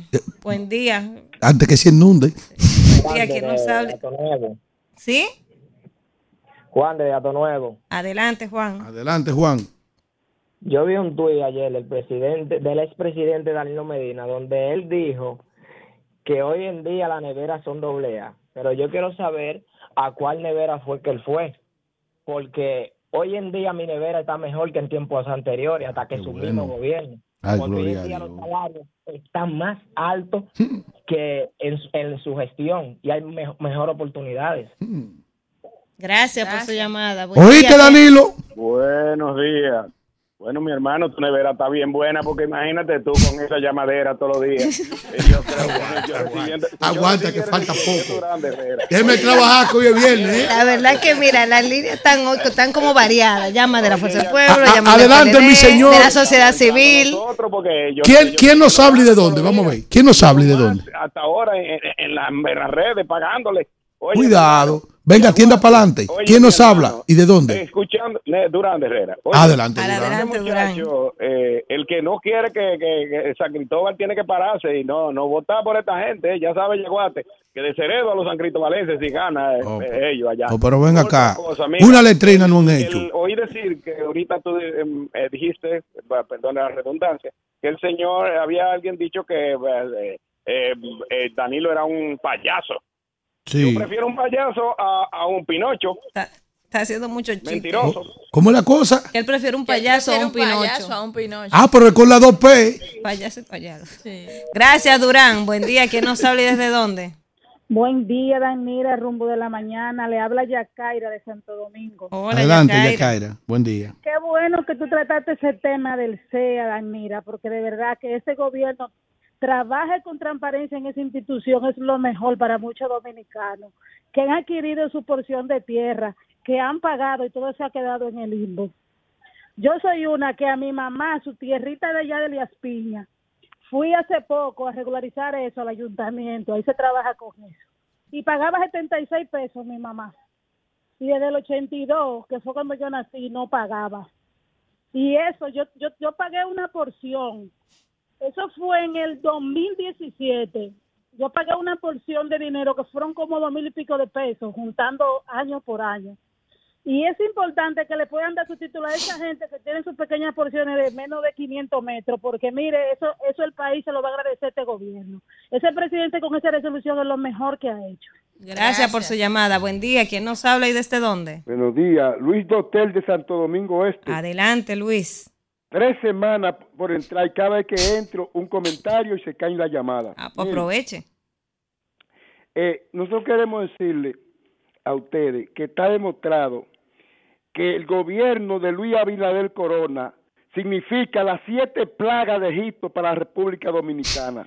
Oye, en todo el sentido de la palabra. La persona, de- los pobres dominicanos andan chocando con los palos de luz como los perros de Asua, provocados por un mal gobierno, un gobierno inneto, mentiroso, hablador. Cuidado. Este es un- este es una, un- Ay, hasta cerró del pique. La Dios. última de este bloque. Dios Buen mío. día. ¿Quién nos habla y desde dónde? Dios mío. Decía Fátima Familia, Pedro Brand. Adelante, Adelante, Pedro Brand. Un placer poder hablar con usted, Alfredo Damira. Gracias. Kimberly. Mi querida, adelante. Es para hacer una reflexión a las madres. Mira, primero sobre el dengue. Hay que tener prevención en los hogares para evitar uno llegar a los hospitales.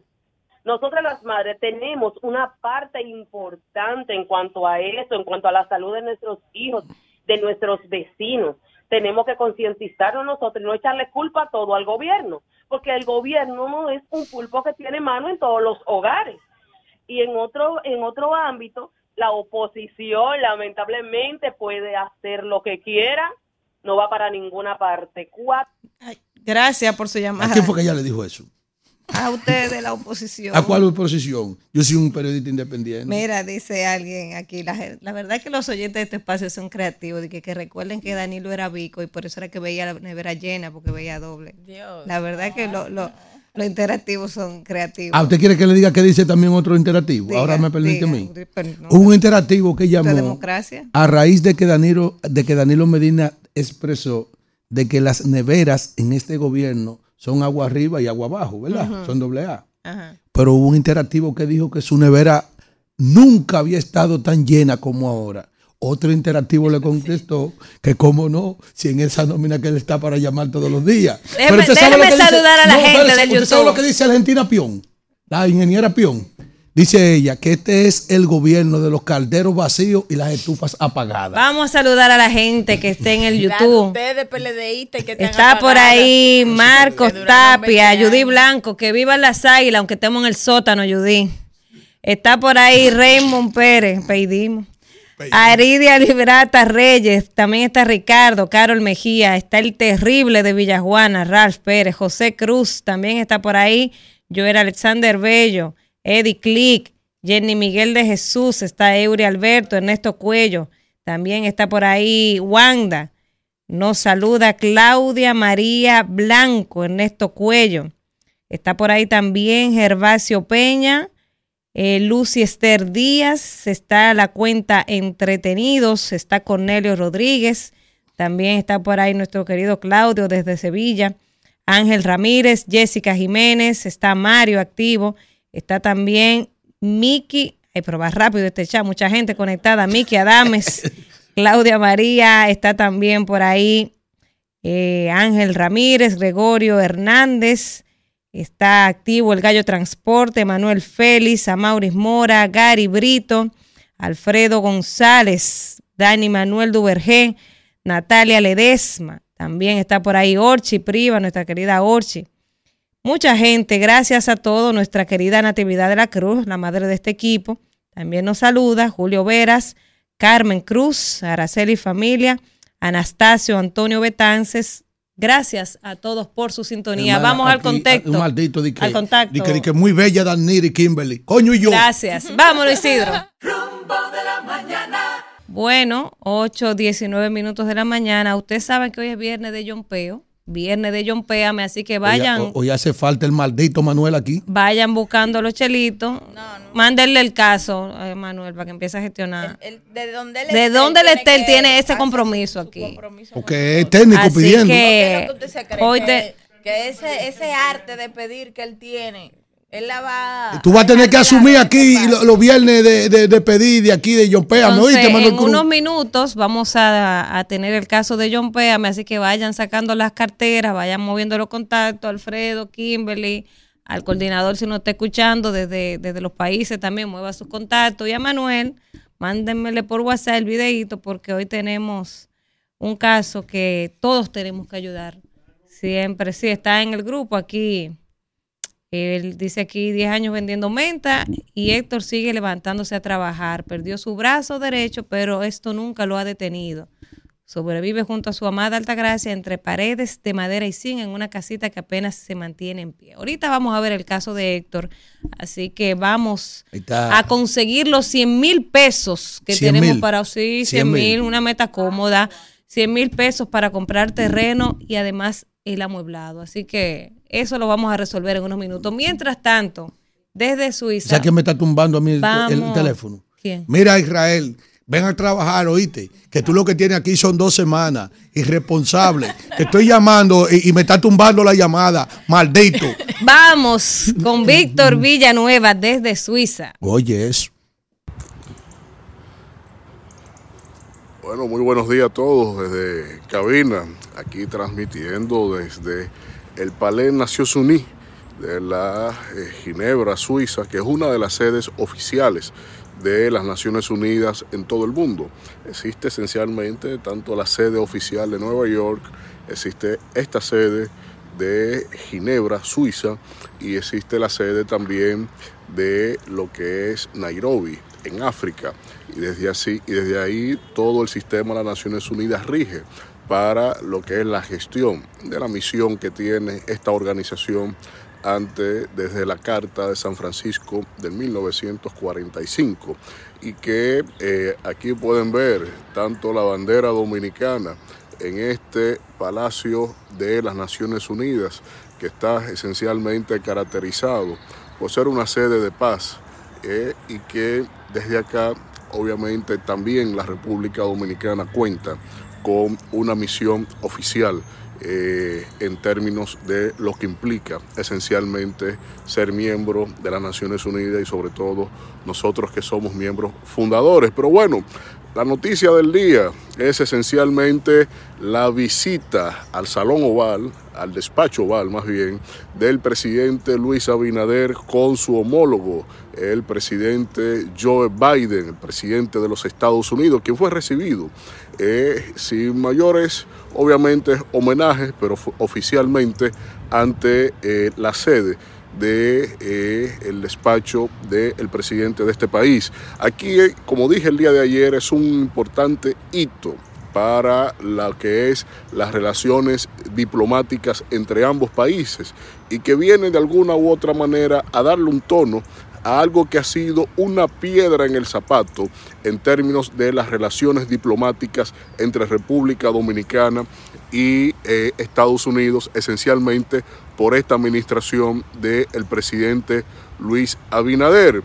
Todo sustentado entre teorías diversas, obviamente, de lo que puede implicar eh, eh, en términos de distintas tendencias, pero al efecto, al efecto, tras más de tres años poco, casi tres años de gestiones eh, burocráticas y de mucho lobby, se logró que el presidente eh, Biden recibiese al presidente Abinader. Y en esto estuvo caracterizado por un diálogo que lejos de ser eh, fraternal, fue un diálogo eminentemente eh, de los intereses de los Estados Unidos, más no así de la República Dominicana, porque los temas narcotráfico, en términos de lo que significa la República Dominicana por todo este flagelo que no nos corresponde, y también por el tema relacionado esencialmente por Haití, como el de la corrupción, fueron los temas que eh, se, destacan en las distintas notas de prensa tanto de la Cámara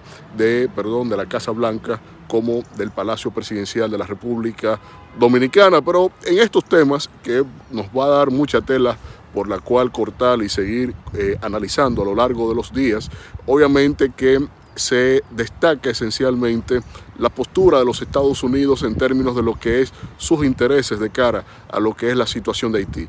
Muy lejos, muy lejos de estas controversias que tenemos con Haití en función inminentemente por el impacto migratorio, más bien eh, nos dieron la dosis de que tenemos que afianzar nuestra agenda, nuestros compromisos con los derechos humanos y los derechos laborales, que eso en términos diplomáticos lo que está es referenciando a la situación que se tiene por estas medidas que tiene bloqueado la cuota azucarera de la República Dominicana en términos de eh, lo que es el Central Romana. Pero tampoco, tampoco se destaca el hecho de lo que significa el Tratado de Libre Comercio, el Derek CAFTA.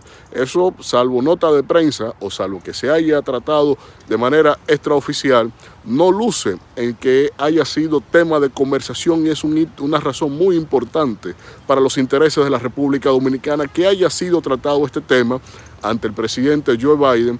Esperemos eh, que esto de alguna manera signifique algún tipo de eh, solapamiento y no de desinterés de cara a lo que significa para nuestra ciudadanía, a lo que significa para nuestros productores, nuestro campo y sobre todo nuestra seguridad alimentaria como nación, dado al desmonte arancelario que tendrán a partir del año próximo determinados rubros, sobre todo el arroz. Y esto eh, tendrá un impacto marcado en todo lo que es eh, la economía, los bolsillos y sobre todo eh, si puede significar el destierro de muchos muchas provincias que se dedican inminentemente al cultivo del arroz. Pero entre otros puntos, el presidente Abinader, eh, o por lo menos en lo que se ha comunicado de manera oficial, no ha significado o no se, no se le dio el debido eh, tratamiento al conflicto que nos tiene en vilo con Haití en términos no solo por la misión de paz que está ya resolutada por estas Naciones Unidas, por el Consejo de Seguridad de estas Naciones Unidas, sino esencialmente por eh, lo que significa la situación de la transgresión o violación al Tratado de Paz y eh, Fronterizo en 1929 que nos rige a ambos países. Esto obviamente que puede significar un punto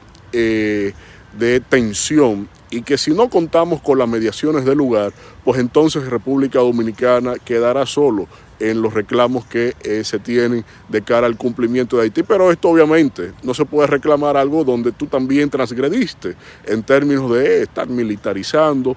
Fíjense cómo día antes del propio viaje el presidente Abinader tuvo que flexibilizar el término de la, barrera eh, que se tenía, eh, la disposición que se tenía de que no, del cierre de frontera aérea y que esto de alguna u otra manera debió ser algún tipo de guiño en términos diplomáticos de que se tiene la actitud de que se va a flexibilizar esas medidas que fueron totalmente aberrantes por parte del gobierno dominicano. Pero ya vemos, ya veremos, ya veremos cómo esto va a tener eh, repercusiones adicionales en términos de lo que significa eh, la seguridad de nuestra frontera. Pero lo que sí queda cierto es que el tema en narcotráfico no se dejó de lado cuando curiosamente República Dominicana eh, ha dejado de ser uno de los países que eh, no tiene eh, esa incidencia en contubernio, en teoría, con como otros países que sí tienen otras problemáticas, como es el caso de México, pero lo que se languideció en, esto, en ese tema fue que haya habido algún tipo de compromiso cierto por parte del presidente Joe Biden de cara a cómo afianzar una agenda estratégica para la República Dominicana en términos de que cuando ellos aprietan en la frontera de México, toda esa droga busca nuevos eh, caminos, nuevas rutas para poder llegar hacia los Estados Unidos. Y es donde se ha afectado la República Dominicana y sobre todo cómo se está viendo, ya que los distintos informes, incluyendo de organismos estadounidenses y eh, regionales, eh, ya nos han tipificado como un país no tan solo de tránsito, sino también receptor y a la vez hasta productor nos han tipificado en algunas agencias oficiales de los Estados Unidos y esto obviamente que debe ya significar un punto de tensión y de atención en cuanto a lo que significan nuestros intereses en el país. Pero bueno, lo importante es el hito y como le dije ayer, no tenía la mayor esperanza de los resultados de esta reunión porque a quien le dijeron venga ahora fue al propio presidente Luis Abinader que no lo querían ni siquiera recibir por esos predios y como queda evidente, los temas no lo pusimos nosotros. Rumbo de la mañana. Bueno, 8, 31 minutos de la mañana. Vamos, eh, ¿usted está ready, compañera? Estamos todavía, eh, Jessy está ahí buscando una Pues, cosa. sí, no, pues mientras tanto. Que hizo el presidente Luis Abinader ayer allá. Danira lo mencionó. Yo sé. Sí, lo mencionaste, pero a mí me gustaría que Alfredo No lo ponga. culpa, que se ponga de rodillas como bigote se pone. Espere mi y diga, me equivoqué ¿Con qué? Con esa visita que Y hizo yo, el yo hay que esperar, hay ¿Qué que esperar. dicho? Usted dijo que usted dijo, primero lo que usted dijo fue que Luis Abinader nunca se iba a juntar con Joe Biden. Yo nunca dije eso. Dijo que sí, usted dijo eso. Nunca. Usted dijo que no lo van a recibir, La que andaba reto- dando pena para que lo La recibiera. reto a que usted busque un comentario mío de eso. Ahora, yo lo que dije, Incluso compañera, reunión- que yo quiero esperar que pasen los días a ver qué trae el presidente, porque muchas veces cuando se junta con, con alguien de allá, de los fuertes, de los gringos, siempre Sí. viene un ramplimazo para República Dominicana. Yo Yo, no sé por qué. Yo- Pasa mucho Mire- que después que, se, que viene alguien de allá o alguien de allá va para acá. ¿Usted, usted prefieren que yo deje mi comentario lo que tengo que decir Déjelo, de eso sí. o lo tiro ahora? Sí, déjalo. No, diga- déjalo por ahorita. ahora, no, dígalo ahora. Sin desayunar, sin desayunar. Dígalo ahora. Lo que usted quiera decir sobre eso, dígalo ahora. Yo sé que es un logro. El presidente habla inglés, ¿verdad? Claro. Yes, Perfect. yes. Perfect. Bueno, perfect, perfect, yes. Oye, Igual que como habla español. hasta el Yes. inglés que él hable malo. No, no, no diga eso. No, compañero, se entiende, un inglés Ah, que se entiende. Pero se entiende. Empujado. No, no, excúseme, excúseme. Esa es la forma de hablar de Luis Abinader. Pero habla- Esa es su forma de hablar. Hasta en inglés. Hasta en Sí. español. Tiene no, hasta en dificultad español. con al final. No, él no tiene ninguna dificultad. Él tiene su estilo, como usted tiene el suyo, que habla de gurrupela, que vocea, Que vocea. muchísimo, que nos explota los tímpanos a todos. Yo. Cada uno tiene su Yo estilo. soy el Él más tiene sosegado Su forma de hablar, tranquilo, pausado, calmado. Él llevó una fichita ayer para estar hablando con Biden, leyendo lo que él le fue a decir. Sí, ni siquiera tenía la capacidad No, al final. al contrario, ¿sabes qué significa eso? Una persona planificada. Usted no puede ir a una reunión tan importante a contar con su mente. La mente humana puede fallar, a usted se le puede olvidar cualquier eh, tema de importancia y de relevancia para este país. Usted no puede desaprovechar una reunión con el presidente de uno de los países más importantes, de la economía más importante. Sin del llevar sus anotaciones, llevar si se le pasa algo, no. O si usted Yo se estoy va a de acuerdo reunir con con, el presidente de la República, usted no lleva sus anotaciones porque No, yo hago como hacía Agripino. Que Agripino siempre andaba con su con sobre, su folder. con su folder. Porque él dice que iba a mediar, pero siempre decía Agripino, pero necesito que me, re- me resuelva estos temas, presidente, que tengo aquí. Yo voy a preparar un folder. Dice su merced Yo voy a preparar un que folder. Agripino, por si acaso, que ¿verdad? cada vez que se iba a juntar con, para una mediación, él Yo, iba y yo mediaba. felicito al presidente Luis Abinader por eh, tomar esa Entonces, prevención. déjeme decirle la otra parte. Eso se llama el espejo. Yo la he llevado. Ajá. Mire cómo usted resalta lo positivo de la reunión del señor presidente eh, Luis, Luis Rodolfo Abinader, el excelentísimo Sí. señor presidente eh, eh, Luis, Luis Rodolfo Abinader Corona con Joe Biden. Y mire cómo usted resalta. Yo digo que el, que el inglés de él es machucado y empujado. Oiga bien. Y en una, en una, eh, en una fichita lo invita a que venga aquí para que disfrute del, del sol y la playa. Oiga bien. Ahí voy para allá, voy para allá, voy para allá. Yo no tengo presidente porque yo soy apolítico. Usted es dominicano y ese presidente de todos los dominicanos. Entonces, usted sí tiene presidente. Dice él que lo invita para la cumbre de las Américas del El año 25. 2025 y es probable que ninguno de los dos sean presidente.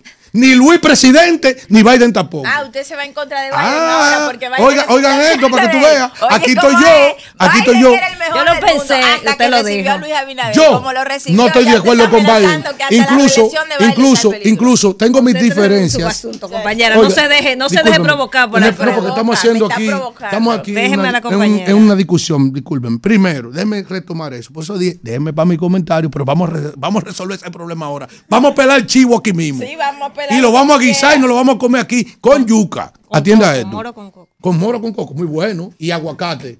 Chicken green. Vamos, pollo Al- al verde. fondo, hermano. Oh, muy, ah, pero ven acá. Él de una cosa. Yaguate. My English is very de- bad. él de Yaguate.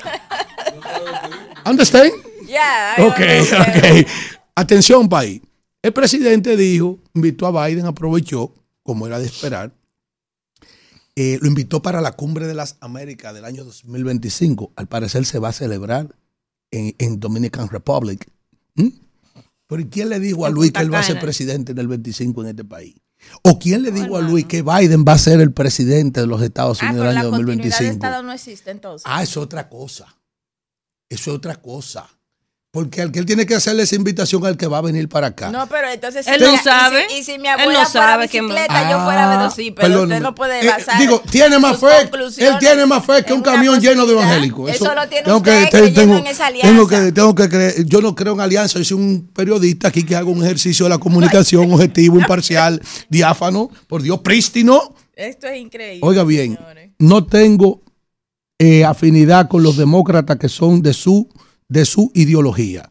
¿Eh? Ustedes son de que socialdemócratas y toda esa vaina. Oiga bien, porque no comulgamos con su agenda liberal.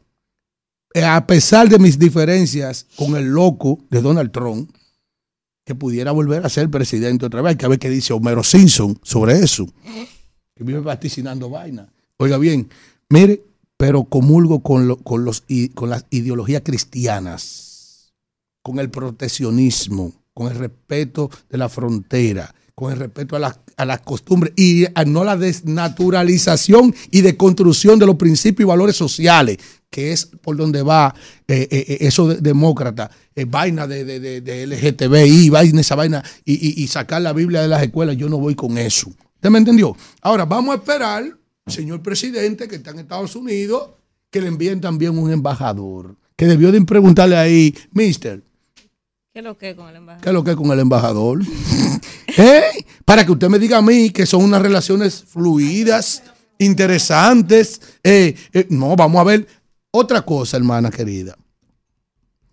Usted se ha preguntado, ¿qué le preguntó el señor Luis Abinadel a Biden sobre la crisis de Haití? Que mientras él manda millones de dólares para, ¿Qué le para? Israel y Ucrania, ellos hacen caso omiso con lo que está pasando en Haití. Eso lo vamos a saber cuando, el Cuando él traiga su maleta llena de resultados, vamos a ver la claro. cosa. Está como Juanita. No podemos No, estar haciendo porque. Juanita viene ahora con la maleta ahora llena. usted también es un intérprete del Isidro, lenguaje corporal. Vamos al contacto para venir Yo con tengo el una bola de comentario de, cristal. Kimberly. Una bola de 8.40 minutos de la mañana, vamos de inmediato con el comentario de mi hermana Kimberly Taveras. Señores, eh, en el día de hoy me gustaría hablar un poquito sobre el foro que se realizó en el país, donde recibimos a varios expresidentes, varios líderes de la región de América Latina y el Caribe, en el foro por el desarrollo y el progreso de América Latina y el Caribe. En el foro, donde la vicepresidenta representó al presidente Luis Abinader como Estado Dominicano, estuvieron pen- pendientes y estuvieron presentes varias inquietudes que plantearon los mandatarios, que son, según ellos, la retranca que tenemos eh, presente en el día de hoy para el desarrollo de América Latina y el Caribe. Y ellos planteaban varias, entre ellas el clima, que era una de las principales preocupaciones, la creación de los fondos en la lucha contra el cambio climático, que eh, en algunos casos, como en México, que plantea el expresidente de México, que el actual gobierno ha acabado con esos fondos en búsqueda de la reelección, porque no los considera importantes, no considera el cambio climático como una realidad, sino como un adorno y eh, consumieron esos fondos y otros destinados a la salud, como el tema de la obesidad, también eh, fueron consumidos, según él, para la reelección en este país. Y así otros también plantean otras situaciones. Yo quiero decir que también el tema del narcotráfico estuvo presente. Ellos plantean que América Latina ha sufrido una, un retroceso muy grande en la lucha contra la pobreza eh, fruto del mismo crecimiento del narcotráfico en América Latina y en el Caribe. Recientemente vimos cómo República Dominicana pasó de un país de tráfico de drogas a ser un país destino de consumo de drogas, lo que hace que las luchas de la pandilla se intensifique, el, crimen organizado, la violencia. Ayer yo hablé un poco también de los eh, delitos electrónicos, de los ciberdelitos y demás, que es fruto también de ese crimen organizado que ya está funcionando en el país. En el mismo foro también se habló que América Latina, la pobreza, el porcentaje de personas que viven en la pobreza ha aumentado a un 38%, lo que quiere decir que son cientos de millones de personas y que el 18% vive en extrema pobreza, lo que preocupa aún más. También hablábamos, hablaban en ese foro esos líderes eh, de que el 18% de los jóvenes que están entre 18 y 24 años de edad ni estudia ni trabaja y que este es un mal que afecta a toda América Latina, que los jóvenes han perdido el interés en estudiar y están viendo las profesiones no como un instrumento para desarrollarse y para obtener el éxito, sino que están apostando más y además están siendo captados por ese mismo crimen organizado eh, para obtener el éxito y también por el tema de los influencers, los artistas, los éxitos efímeros que ha construido esta sociedad digital, combinado con el tema de narcotráfico, que ha marcado una línea muy grande eh, en, entre lo que es el éxito logrado por el estudio, por la buena formación familiar, por el trabajo duro, que aporta a la sociedad, porque aporta empleos, aporta un capital que puede ser utilizado para generar una producción que da soluciones a los problemas eh, de la sociedad en la cuales se crean y en los cuales se consumen, pues esto se ha cambiado un poco por ese otro tipo de éxito que no es el mejor y que eso se refleja entonces en las economías de toda América Latina y del Caribe. También planteaban cómo esto vulnera la democracia, porque de hecho, el presidente de Colombia, un expresidente de Colombia, Andrés Pastrana, hablaba sobre algo que me llamó muchísimo la atención y es como el narcotráfico en 1994 en Colombia logró comprar incluso la presidencia de la República, llevando a Ernesto Samper. Y esto fue un escándalo porque eh, se acusó en ese momento de haber ellos tenido eh, financiamiento de la campaña de el cartel de Cali y de otros grupos.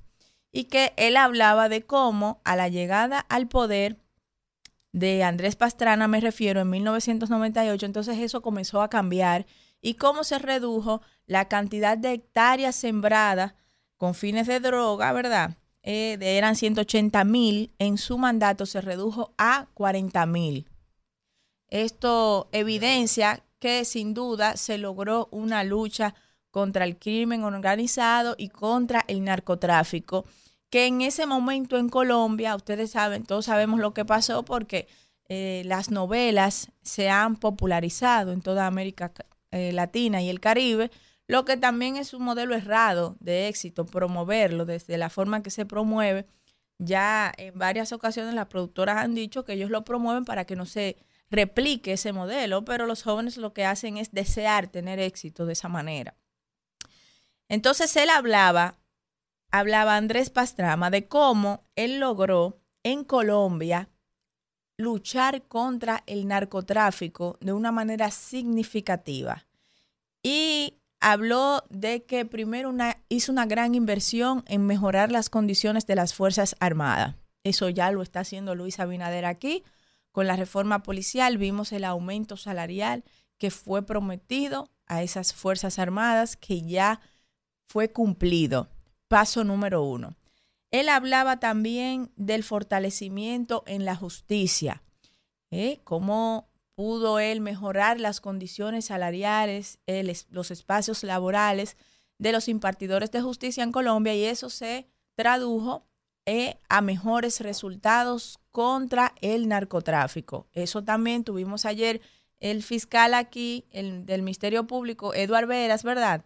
y él hablaba de cómo en esta gestión de Luis Abinader es donde el Ministerio Público ha tenido mayores condiciones laborales, mayores aumentos, eh, que se ha construido una gran infraestructura para que los fiscales y todo el Ministerio Público, como el sistema judicial también, tengan mejores condiciones. Y yo sigo diciendo que aún falta mucho más, que aún falta mucho más porque hay que crear los espacios que sean necesarios y tener las unidades de investigación necesarias para que nuestros magistrados, nuestros jueces puedan tomar las mejores decisiones y hacer las mejores investigaciones.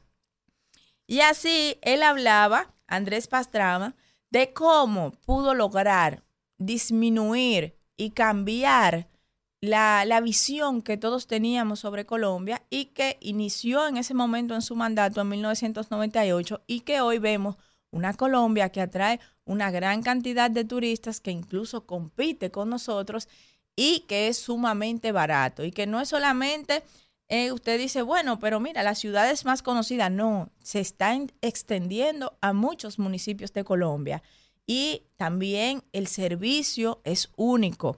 Y así nosotros, que somos un país que vivimos del turismo, pues eh, debemos promover que se, en este país se hagan ese tipo de iniciativas y también debemos celebrarlo.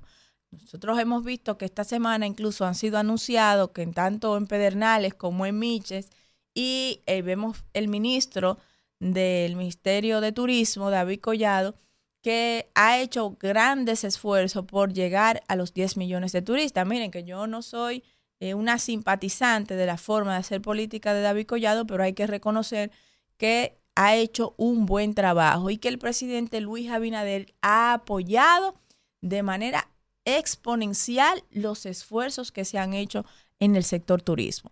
Entonces, ese grupo de líderes de América Latina que vino al país resaltaron los avances que hemos tenido como país en República Dominicana. Pero a mí me gustaría siempre que veamos eh, la forma de mejorar, de mejorar la empatía hacia la política, de mejorar esa pasividad que tenemos y esas críticas negativas sin sentido, que a veces son manipuladas por opiniones que lejos de querer lo mejor para nuestro país, tienen intereses muy marcados sobre ciertas figuras eh, públicas que representan la diferencia entre una decisión u otra en política y en el accionar de este país. A mí me gustaría ver los jóvenes más interesados en los temas nacionales, me gustaría ver un dominicano que se integre más a la vida política, pero hemos, hemos desinteresado a tal punto y hemos creado una apatía en nuestros jóvenes a tal punto del sistema de partido político que lo hemos desacreditado. Y la gente no cree en políticos, la gente no quiere eh, tener en cuenta que a través de la política es donde se hacen los grandes cambios. Y eso se ha reflejado en que hoy tenemos una gran cantidad de jóvenes que no estudian, que no trabajan y que no exigen sus derechos. Por eso quizás tenemos la situación que tenemos en muchos sectores de nuestro país y eso se refleja en toda América Latina. De manera que yo veo muy acertado estos planteamientos que se han hecho en el Foro de Desafíos para el Desarrollo de América Latina y el Caribe. Espero que lo tomemos en cuenta como país y que podamos seguir avanzando, que podamos seguir avanzando en toda la región y que eh, este país que ha sido escenario de tantos foros y de tantos esfuerzos que se han hecho para mejorar la situación de democrática, de participación, de controles, de fiscalización y sobre todo de desarrollo en esta región, pues brinde sus resultados. Gracias, Isidro. Rumbo de la mañana. Bueno, 8.53 minutos de la mañana. Kimberly, tú sabes que en la mañana Alfredo y yo dábamos aquí la información de lo que pasó en la maternidad René Clan, en Santiago. De la, la señora que dio a luz, sí, de la gemela. bueno, eran, eran, sí, entonces hoy sale en los periódicos, ahora salió la información de que ella insiste en que no está conforme con la respuesta, que ella siempre tuvo dos, eh, y, o sea, no, no está conforme con la respuesta que le dieron las autoridades y Alfredo y yo hablábamos, dábamos detalles. O sea, se Desde supone, el punto de vista de su experiencia, ustedes Exacto, como y tú que, que has tenido tres embarazos, o sea, uno, uno sabe. Tú sabes, si son dos, son uno. Tú, ti- o sea, uno sabe. Bueno, Y por humilde que sea, siempre hacen su cita en los hospitales dos, públicos en- en, el transcurso de die- casi Sí. 10 meses, 9 meses. O sea, usted, aunque sea dos sonografías, se hizo. Entonces, la, la maternidad lo que dice es que fue un error inicial con la primera sonografía. Se, pusieron que eran dos, pero realmente era uno. Pero como dice Alfredo, bueno, si hay dos corazones latiendo, Exactamente. o sea, es muy difícil es una confusión, una confusión de Entonces, oye lo que dice aquí, esto es, esto es actualizado de ahora mismo, está de, de este momento está saliendo, me dice aquí que la madre reclama, clama por ayuda tras el hurto de su bebé. Dice aquí, la madre devastada, junto a su marido, piden a las autoridades, muy especialmente a la primera dama Raquel Peña, eh, a la primera dama Raquel Albaje, que le ayude a recuperar su hija. Dice aquí que la madre, de eh, una madre de apenas 18 años de edad denunció que fue con un embarazo a la maternidad René Clan de Santiago, donde daría a luz de gemelo, pero que después de hacerle los estudios correspondientes y decirle que ambas criaturas, una era hembra y otro varón, estaban en perfecto estado, solo le entregaron el día siguiente de practicarle la cesárea una. Oye, Al varón le entregaron. Ajá, el varón, le entre- el, el varón. María Esther Sánchez es una, eh, en una entrevista realizada por el periodista Fabio García, productor del programa Detrás del Rumor, expresó que fue ingresada el pasado viernes 27 de octubre, mostrando copias de una prueba de sonografía que indica de un embarazo gemelar, lo que sumado a la muestra tomada antes de la cesárea, según afirma, produce eh, en la denunciante el convencimiento de que su parto era de dos bebés, un varón que le fue entregado y una hembra que afirma que alguien la sustrajo.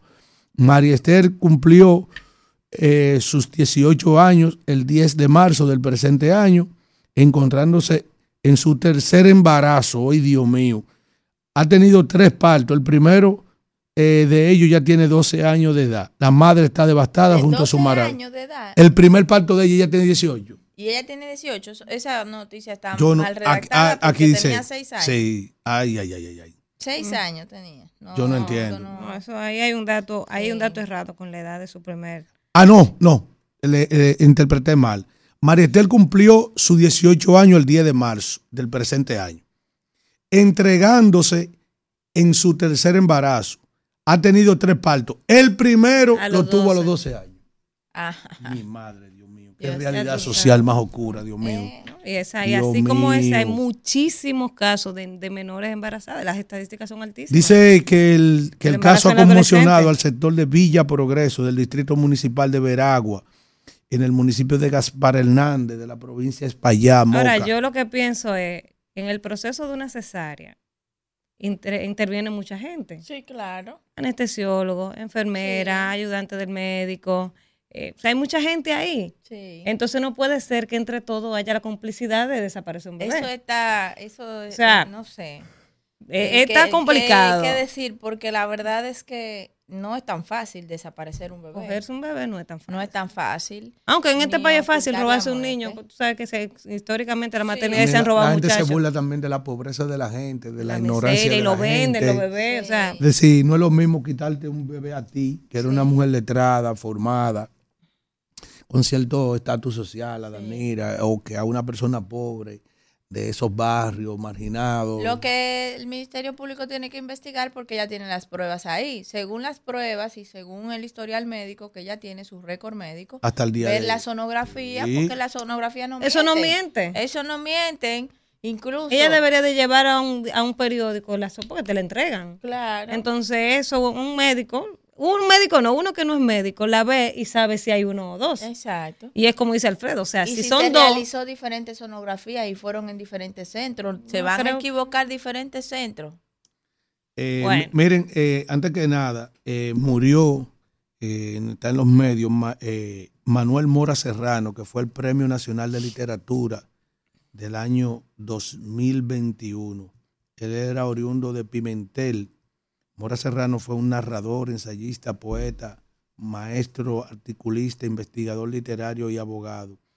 Eh, oye, eh, pasa su reto, ese una- fue recientemente, en el 2021, cuando Sí. fue tomado eh, como ministro, como Premio Nacional de Literatura. Nacional de Mira, atención a la Policía Nacional. En estos días traímos aquí a nuestra mesa el tema de un acontecimiento funesto sucedido en Villa Altagracia, eh, donde un señor llamado Vicente Oviedo Beltré asesinó a la señora Lucía Paulino Puello de una estocada mortal frente a una sobrinita que apenas tiene seis años. Atención Policía Nacional. Atención Ministerio Público. Atención la directora de persecución. Es el mismo Es el caso. caso. Oigan bien. Sucede que el hoy asesino Vicente Oviedo tuvo una discusión con un sobrino de la señora asesinada, doña Lucía Paulino, llamado Miguel Antonio Aponte. Luego el asesino se dirigió a la casa de la señora buscando al sobrino y como no encontró al sobrino, se la desquitó Con ella. con la tía. Es el caso. Todo el mundo ha visto los videos que están en los medios de comunicación. Es una persona ampliamente conocida. Atención a las autoridades de Villa Altagracia. Atención Diego Pesqueira. Atención al señor jefe de la policía. Atención doña Miriam Germán Brito. Cuando aquí se quiere atrapar a un insignificante como ese, se atrapa. Porque es una persona con un historial ya eh, eh, funesto. Una- el, el tipo asesinó a un hermano. Oye bien. Entonces, yo espero que el señor, que la Policía Nacional, el Ministerio Público, por respeto a esa familia, por respeto a esa sociedad de ahí, a ese pueblo, esa localidad también, por respeto a su familia, ¿m? den con el paradero de Vicente Oviedo Beltrés. Porque mientras eso no se suceda, no suceda, nosotros vamos a tratar de convertir eso como una gota que cae en un zinc, que cae, golpea y golpea y un día hace un hoyo. Sí. Porque eso es una burla, eso fue un abuso.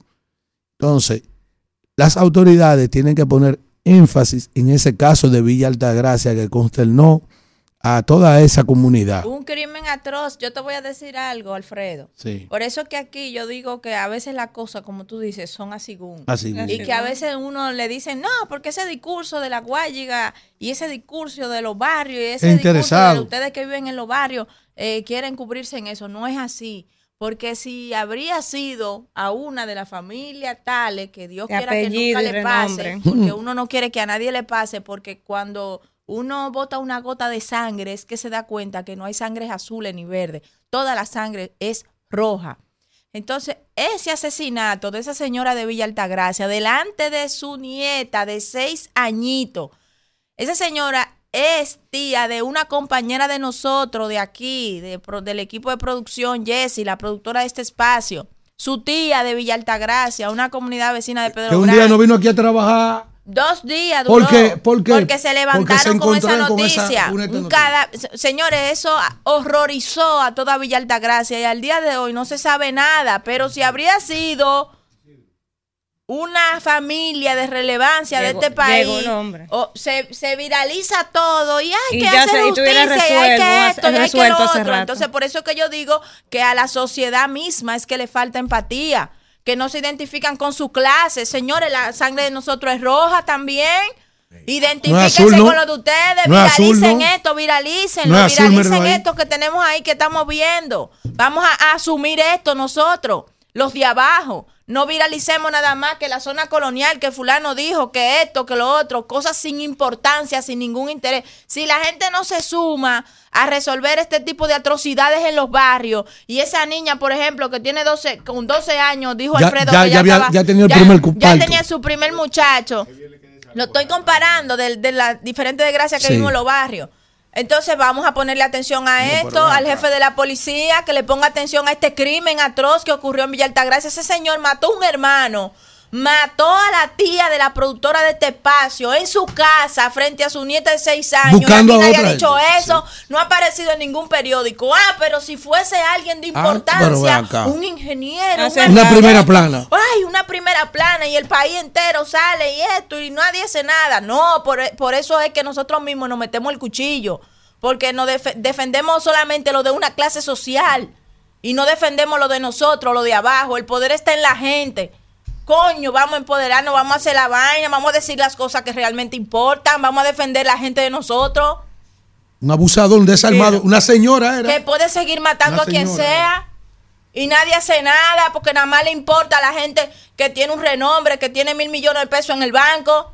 Esas son las vidas que importan. Importan las de todos. No digo que la de ellos no importe. La de ellos sí, importan. Y los derechos de ellos importan. Pero la de nosotros sí importan. Lo de nosotros, lo del barrio. También importa. Vamos a defender lo de nosotros. Al jefe de la policía que resuelva eso. Bueno, nueve, seis minutos de la mañana. Vamos a darle la bienvenida al Popping. Llegó tarde, Y- pero y- y- seguro. y- y qué marca fue, vecino? Buen día, Israel.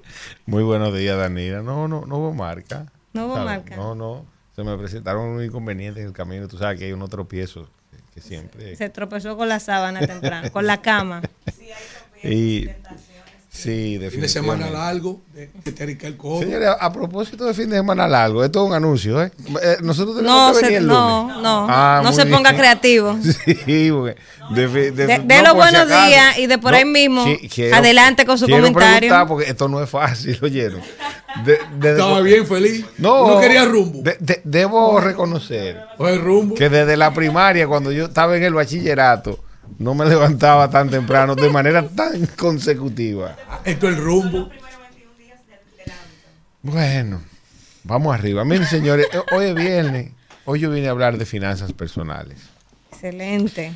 Resulta, y pedí autorización porque fue a, a- a un, a un cliente que fue a mi oficina con una situación financiera un, un tanto difícil, tú sabes, desde la óptica de, de esa persona. Y, y le voy a hacer la historia. Bueno, esa persona se sienta y me dice, mira, tengo una situación muy difícil. Primero me contacta por las redes al respecto de, de un, de un pequeño corto, de lo que uno sube a las redes. Y me dice, tengo una situación eh, difícil eh, en, en mi finanza. Resulta que a pesar de, del salario que tengo, y que tengo muchos años devengando ese salario, eh, no estoy bien. Estoy sumamente endeudado. Ya el dinero no me da para cubrir mis compromisos personales. Y siento que estoy estancada. O estoy estancado. Yo ya lo dije, es una mujer que vaina. ¿eh? El tema es que cuando empiezo a, auscultar en sus finanzas, y la primera pregunta que le hago, como es lógico, que cuál es su salario. Bueno, pues el salario de la joven era de 260 mil pesos. Y empiezo entonces a hablar con ella sobre los gastos que ella estaba asumiendo. Una joven que venía de clase media baja, que se preparó y que en alguna medida estaba descollando. El hecho es que sus finanzas en los últimos tres años habían sido sumamente deficitarias. Tal vez los excesos, el yo me lo merezco, el consumismo, que definitivamente es una enfermedad, entiendo yo, es una enfermedad psicológica y que es promovida tanto por las redes sociales, por el marketing, por el neuromarketing, por los gobiernos que necesitan que la gente consuma para que la economía crezca, pues la había absorbido. Al final del, del análisis simple de un mes normal de ella, de ella, pues resultaba que el déficit era de alrededor un 50% más que el ingreso que ella tenía. Imagínense que ella ganaba 260 mil pesos. Ella tenía un déficit, exactamente, tenía un déficit de alrededor de 130 mil, 125 mil pesos todos los meses. Bueno, hacemos ese análisis juntos y posteriormente entonces le explico que el tema de las finanzas personales, porque la primera parte relacionada con su actitud frente al, de manera formal, hacer eh, un diagnóstico de sus finanzas, que es hacer, escribirlo, cuánto tú gastas en vivienda, cuánto tú gastas en alimentación, cuánto tú gastas en comunicaciones, cuánto tú gastas en servicios y todo tipo de servicios, incluyendo los servicios domésticos, y resulta que ella tiene un exceso de gasto de la mitad de su salario por encima, bueno, pues eh, la joven se siente altamente preocupada. Y lo primero que me dice, atiende, atiende a decirme es que ella va a solicitar un aumento de salario. Perfecto, y lo anotamos, un aumento de salario. Muy bien, ¿qué otra alternativa tú crees que puedas tener? Bueno, puedo empezar a emprender eh, otra actividad paralela. Muy bien, otra actividad paralela. Y al final, entonces, le explico, mira, el tema de, del superávit o el déficit no es más que el resultado de tu educación financiera. Que en República Dominicana, lamentablemente, todos tenemos que, agenciarnos la forma de solventar ese vacío en materia financiera. Pues resulta que nosotros, en sentido general, nos vamos formando producto de los tropiezos quizás que en la inmensa mayoría de los casos no suceden porque me voy a incluir. Y ese era el caso suyo, señorita. Sin embargo, usted está dentro de el privilegiado grupo de ciudadanos que devenga por encima de 4 mil dólares mensuales que de acuerdo al ranking de las principales instituciones financieras del mundo y revistas financieras, bueno, pues se supone que usted está en la franja de riqueza. Con eso usted vive como una princesa en cualquier parte de los países de América Latina y se supone que puede ahorrar e invertir. Ahora, eso depende de esa conducta financiera que usted tenga y de la educación financiera que usted tenga. Pues como usted forma parte de ese pequeño grupo de ciudadanos que en América Latina deben ese salario, usted lo que tiene es un problema de organización y de una enfermedad que psicológicamente se ha descrito como consumismo. Usted no es capaz de detenerse y pensar que el consumismo no la va a llevar a nada, que usted ver una prenda preciosa no la va a llevar a nada, que comprarse una blusa toda la semana no la va a llevar a nada. Yo me imagino, le pregunto, la cantidad de zapatos y cartera que usted debe tener. Bueno, y muy orgullosa me dice que sí, que su closet está lleno de zapatos y cartera, que hay zapatos que ya no se lo ha puesto nunca, inclusive. El hecho es que le explico que el organizarse financieramente para tener superávit debe ser parte de su conducta diaria, que es el resultado de saber cuánto ella produce diariamente y cuánto es lo que debe gastar de manera estimada. La muchacha se sorprende inmediatamente, pues vuelvo y le repito, a pesar de que es una profesional eh, relativamente exitosa, porque vive de su carrera y además eh, es bien remunerada la misma, se sorprende y, muestra cierta resistencia a reducir ese estilo de vida y esa calidad de vida que ella tiene. Y paso a explicarle nuevamente que en el rubro, en el rango en el que ella se encuentra de salario, se supone que ella debería tener dinero guardado, inversiones y además mantener un estilo de vida medianamente decente, que no se trata de reducir su calidad de vida, sino de mejorar la calidad, de la, inversión, la calidad del gasto. Exactamente. Bueno, y le explico que un ciudadano en el primer quintil que gane entre 25 y 30 mil pesos también puede ahorrar y que hay ciudadanos que viven una vida medianamente decente, holgada y que ahorran teniendo salarios no tan lujosos como el que ella tiene. Y que la primera iniciativa, en ocasión de que yo la siguiera asesorando, que ella debía tomar, era mejorar la calidad de sus gastos. Hubo que ponerle su poco de berrón ahí, Todavía viene el berrón. Sí. Cuando se marea la gente. Claro, hubo, que ponerle su poco de berrón porque cuando tú le dices, mira, ya tú tienes que reducir la cantidad de veces que tú vas a los restaurantes. Cuando se acaba el berrón, claro, un se claro.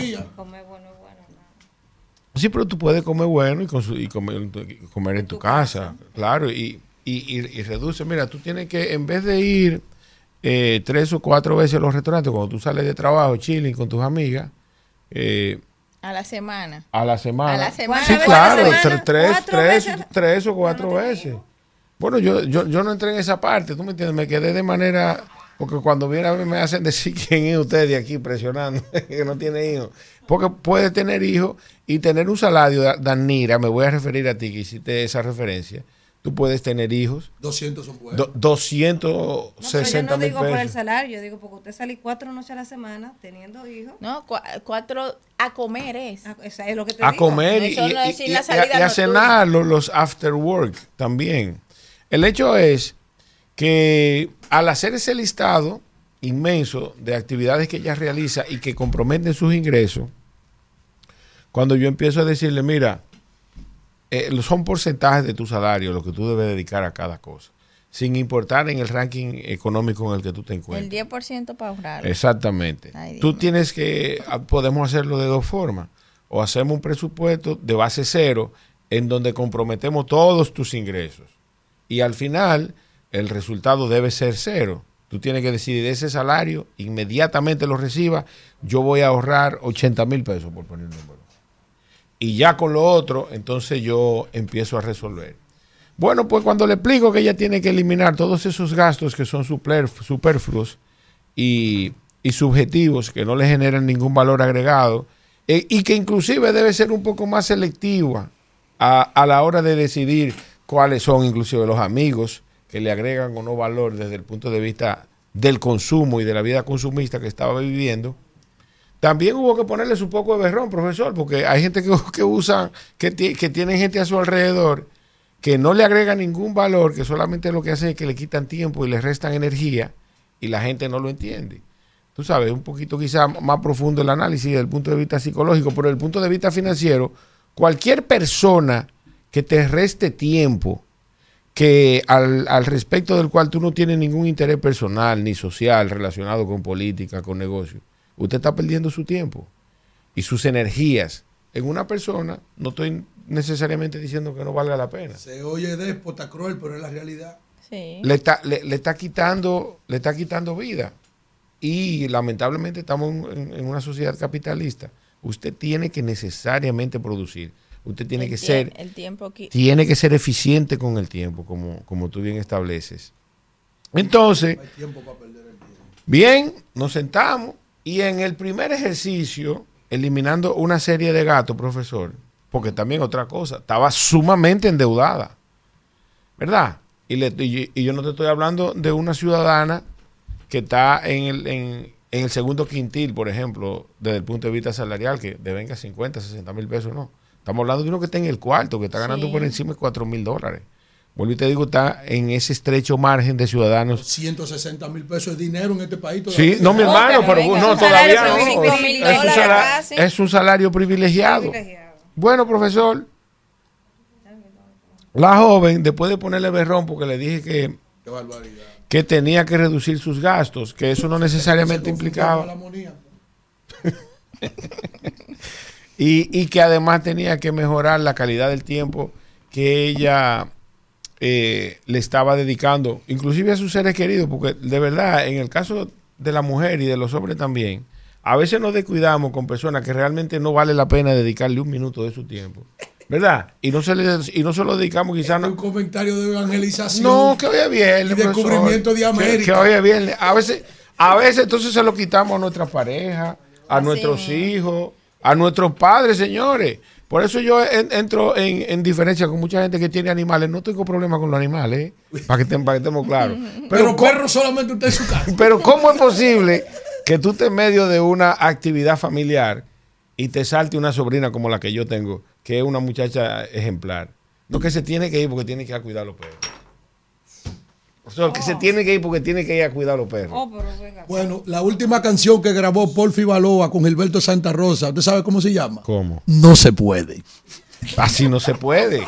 Digo, mi hija, tú estás soltera y es por eso. Tú- yo estoy seguro que tú eres la se loca va de los perros. conseguir todo un animal lover, usted va a ver. Bueno, el hecho es que le explico a la joven Y la muchacha se resistía. Una cosa increíble. Digo, mira, ese préstamo que tú tienes de ese carro, eh, entrégalo porque... Y, y- y- y reduce el consumo en el carro vehículo. más- claro, más sencillo, más humilde, que tú Andaba puedas pagar. y que un vehículo en un también de alta gama.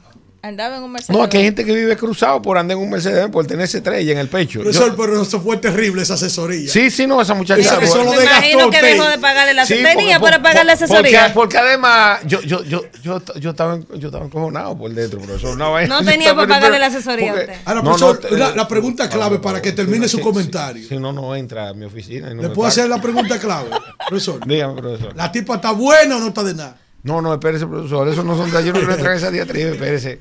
Bueno, Isidro, el hecho es que la. Que si está buena la Pero- tipa. Profesor, pero que si está buena la tipa. Te digo ahora, te digo ahora. Señora Sandoval, a- a- aquí. a- Acuérdate que no hay mujeres feas, profesor. Es mal arreglar. Eso ahí. Ella gastaba unos cuartos en maquillaje también. Ah, El hecho- también. Le redujeron eso.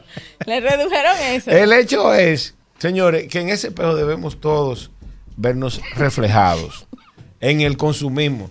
Esa joven, al final de- del ejercicio financiero, tú sabes, a pesar de, de esas actitudes consumistas, que de verdad todos la llevamos, y que cada vez que, encendemos un, un- celular, un dispositivo electrónico, lo primero que nos sale algo donde comprar, donde gastar, tú sabes, o la tentación de alguien moviendo algo para que tú te vuelvas loco. es un consumismo de ustedes los Claro. hombres. Las Eh, divas. en- entonces, definitivamente para concluir, le expliqué, mira, la alternativa que tú tienes de manera inmediata y que puedes controlar es reducir esos gastos.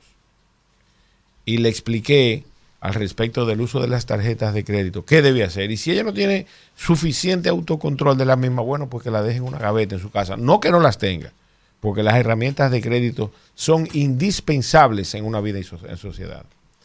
Y entonces eso era lo que ella podía hacer de manera inmediata. Que la posibilidad de ella tener ingresos, pues resultaba un poco más fuera del control de ella, porque ella te podía hacer ingentes diligencias para aumentar sus ingresos, pero que esas diligencias no necesariamente se iban a reflejar en el corto o mediano plazo. Y eso lo sabemos todos los que estamos aquí.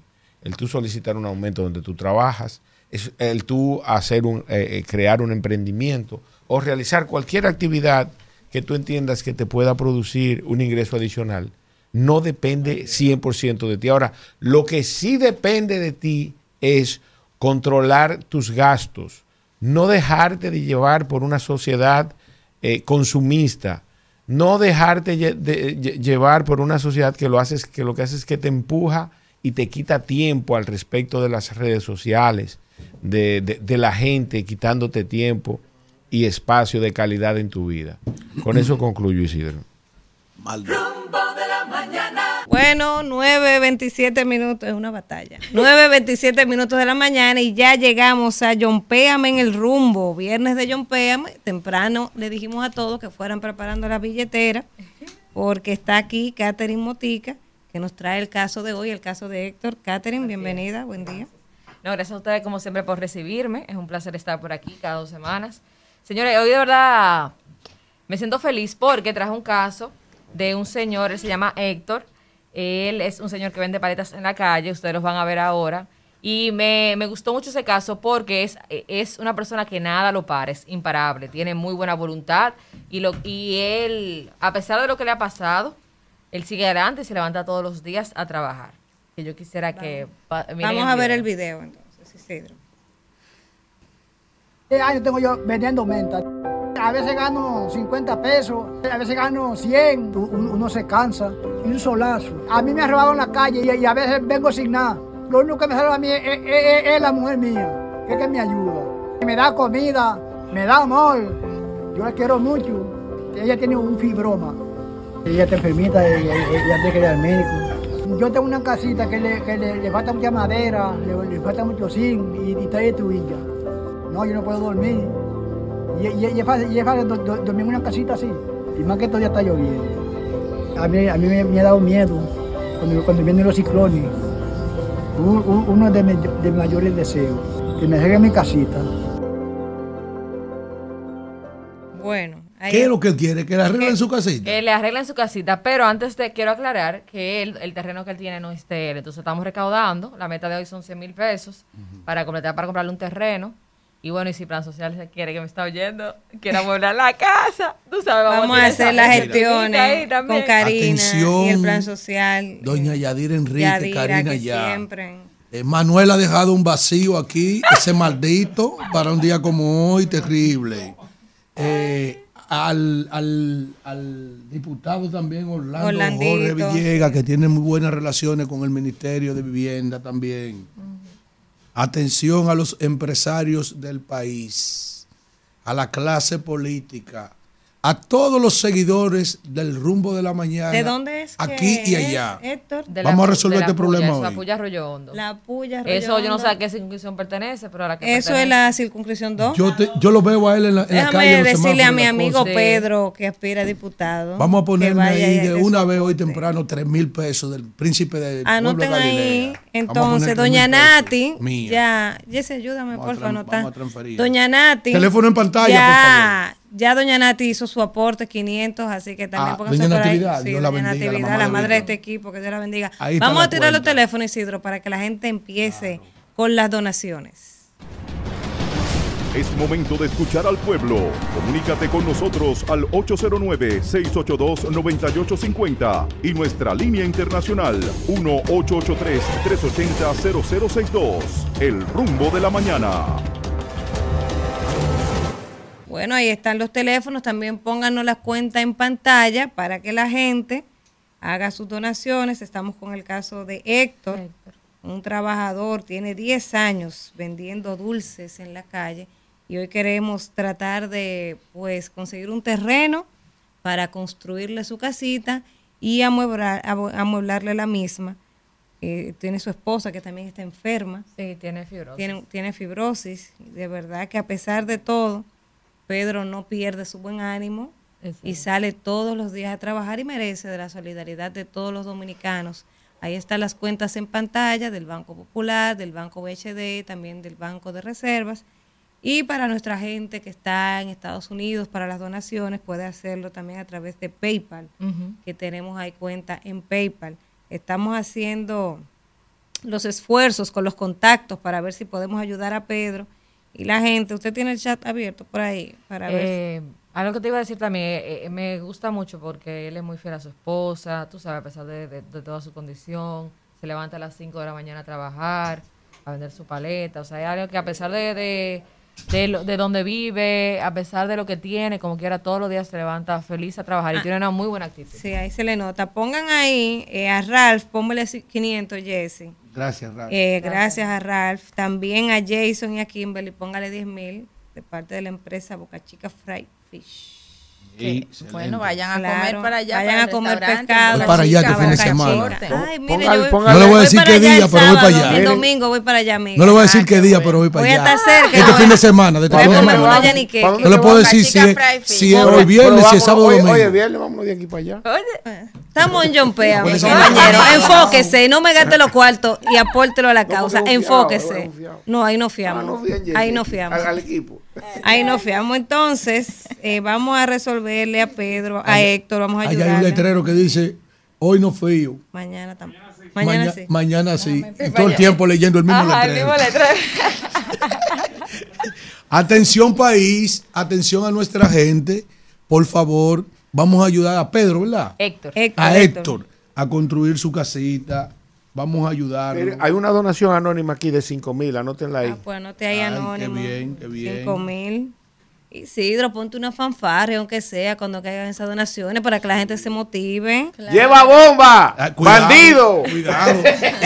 Eh, eh, eh, ese es un grito de guerra, Ay, de, actualidad meridiana, allá en el meridiano BTV, por Dios, estamos aquí. Nada más dije la mitad, dilo como es, No, dilo no, como cuidado. No, porque eso es fruto allá.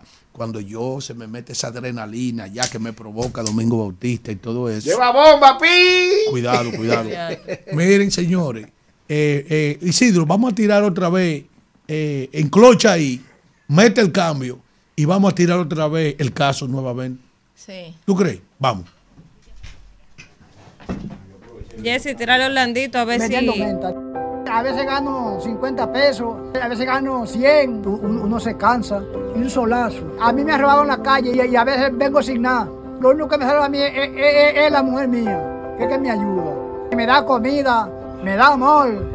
Yo la quiero mucho. Ella tiene un fibroma. Ella está enfermita, ella, ella tiene que ir al médico. Yo tengo una casita que le, que le, falta mucha madera, le, le falta mucho zinc y, y está destruida. No, yo no puedo dormir. Y, y, es fácil, es fácil do- do- dormir en una casita así. Y más que todavía está lloviendo. A mí, a mí me, ha dado miedo cuando, cuando vienen los ciclones. Un- un- Uno de mis, de mayores deseos, que me dejen mi casita.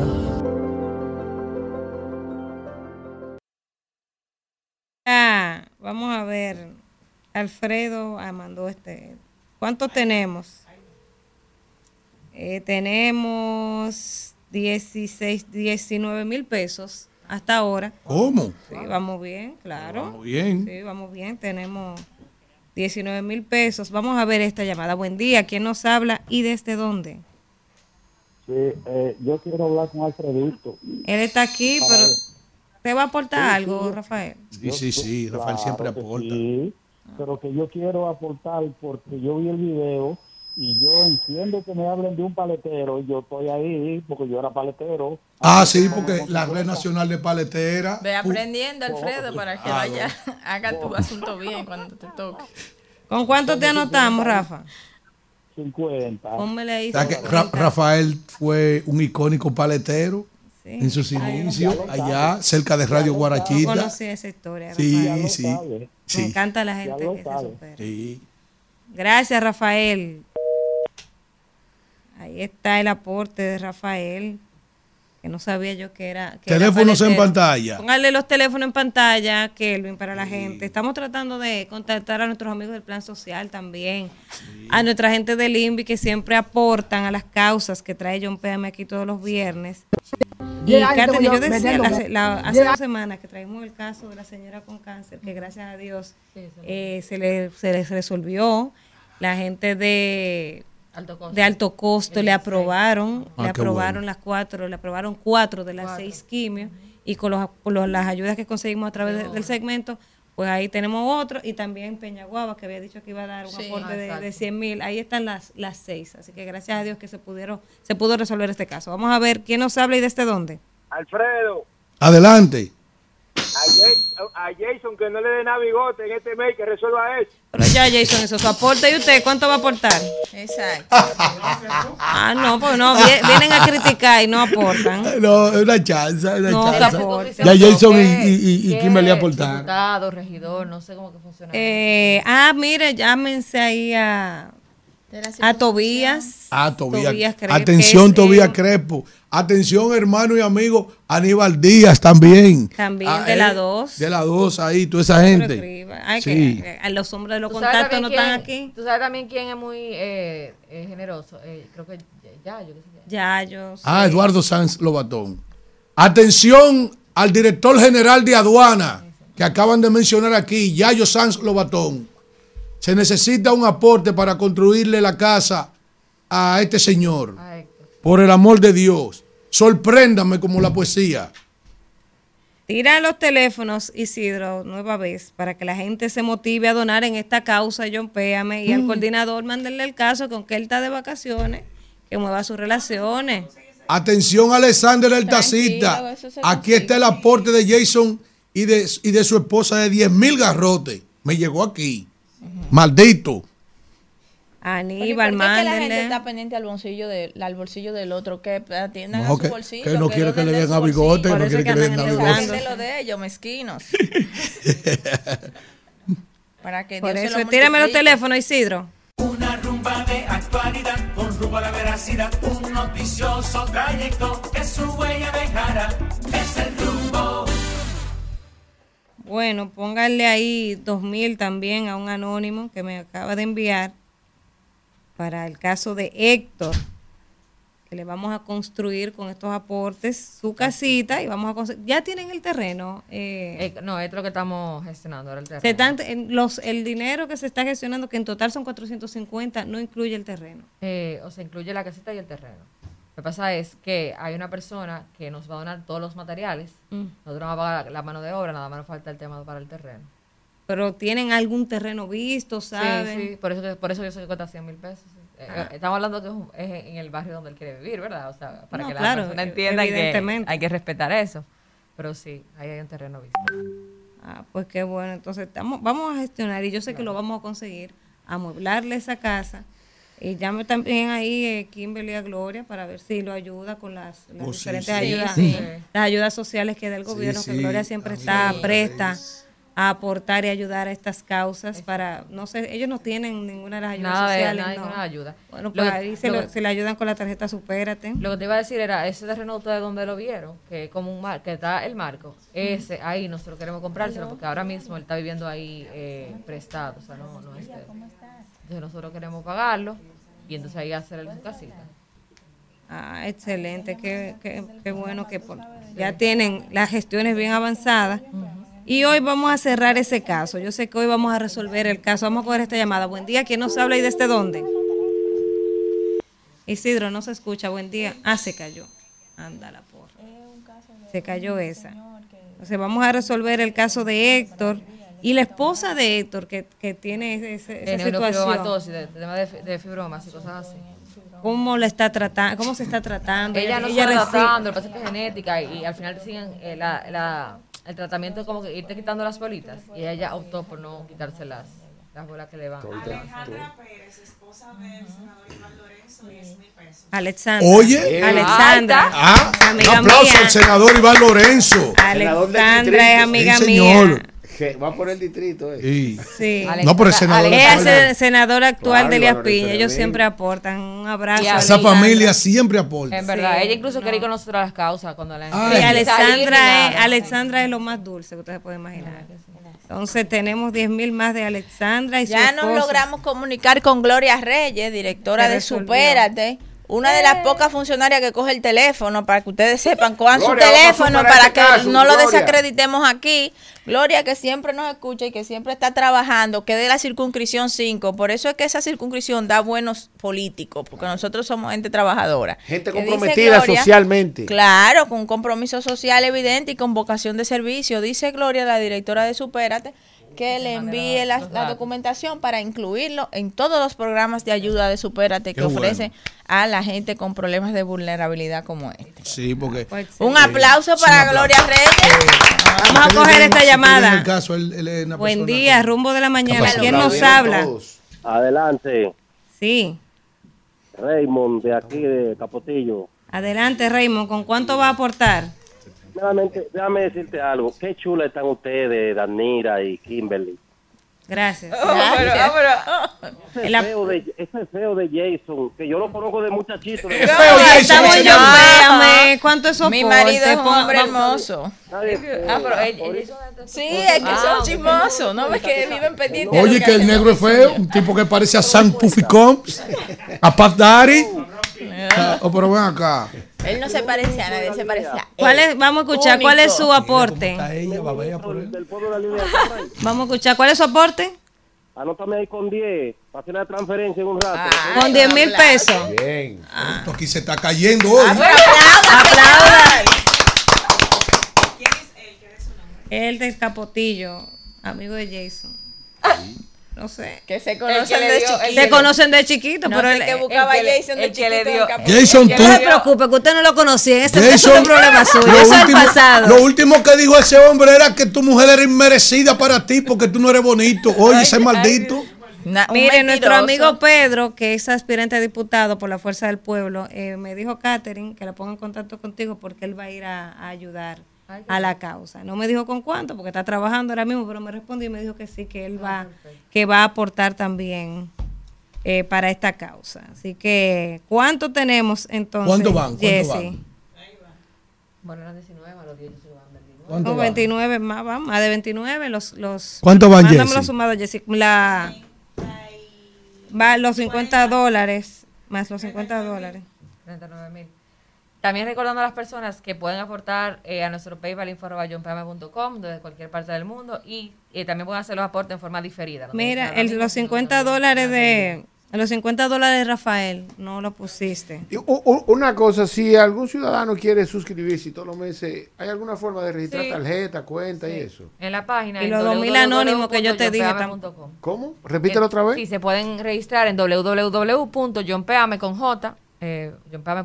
Y ahí entonces está diferente de las causas y hay un espacio para las personas que quieran donar mensual que puedan registrarse y aportar. Y eligen la categoría, si son niños, ancianos, eh, madres solteras, viviendo. Y, y se le manda información de qué se está gastando su cuarto. Sí, se le manda información. Eh, mira, vamos por a correo. a la página, deja de estar de Yo siempre miserable. aporto y siempre aporto. Incluso Maldito. antes de yo estar en el rumbo de la mañana, tú sabes que la página de John es una página muy dinámica eh, que, que arrastra a, a- a a- los seres humanos sentimientos. Le explico ahora. Buen día. ¿Quién nos habla y cuánto es su aporte?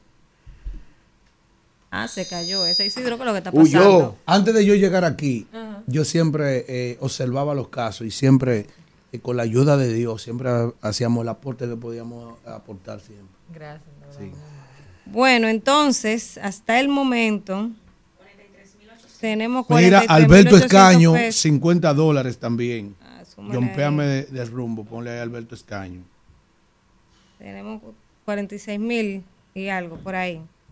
Bueno, yo creo que vamos avanzando en la meta y yo sé que en el transcurso de la mañana vamos a terminar de concluir. Yo sé que vamos a, a tener la casa que nos va a ayudar el INVI con eso, el MIBET, perdón, ahora es el MIBET, y sé también que nuestros amigos del Plan Social la van a amueblar, aunque no nos hayamos comunicado porque al parecer están en reunión, yo sé que cuando ellos salgan de esa reunión van a decir presente porque ellos siempre aportan Sí, a cada sí. causa que El se plan traen aquí. los social, viernes. sí. Sí, el plan el social, el MIBET, Gloria, son gente que siempre dicen que sí a cada causa que nosotros le presentamos. Y, a la gente también Iván ya- y a la- Lorenzo. A la, gente que llama aquí, que viven chimeando. ah, vamos Oye, a- que, que nada más ah, llaman para chimear, para para que aporten. Vamos a tirarle. a, lo- a los vamos, haters, vamos a coger esta. Buen y día, ¿quién nos habla? Que llamen a lo mío. Sí. ¿verdad? Que aporten. Buen día, ¿quién nos habla y cuál es su aporte? Dios mío, pero este Que nada más llaman para chimear, es verdad. Buen día. Buenos días, cállense ahí, el león de Manhattan. Ey, muy duro, Adelante, León. ¿Con cuánto, León? ¿Cuánto, León? No, no, eh, estoy chiquito hoy, póngame con dos milongas ahí, de peso. Dos mil. Está bien, está bien, está bien. Eh, Gracias. Sácame al león del Buen Manhattan día, de- ¿quién del nos de habla? los de los chi- de los tiñosos. Buen día. Aló. Sí, ¿cuál es su aporte? Dios bendice al dador alegre. días. Sí, buen día. ¿Quién nos habla y cuál es su aporte? Juan López, Alameda. Adelante, Juan. Eh, yo quiero eh, decirle a- al pastor que ¿Al qué? Al pastor, no sé. Está llamando al Vamos a Carlos escuchar, Peña. vamos a escuchar, vamos a escuchar. Carlos Peña. Sí, Ah, dígame. ok. sí, eh, eh, decir que, por ejemplo, eh, la energía eléctrica... No, pero No, es estamos, ahorita, ya, ahorita, eh, estamos de ahora en un 10, que ahora espacio de estamos- solidaridad y de Cambia la, apoyo. Cam- cambia la marca. una es ayudita para temprano. Héctor. Buen día, ¿quién nos habla? Buenos días, buenos días. Sí, ¿cuál es su aporte?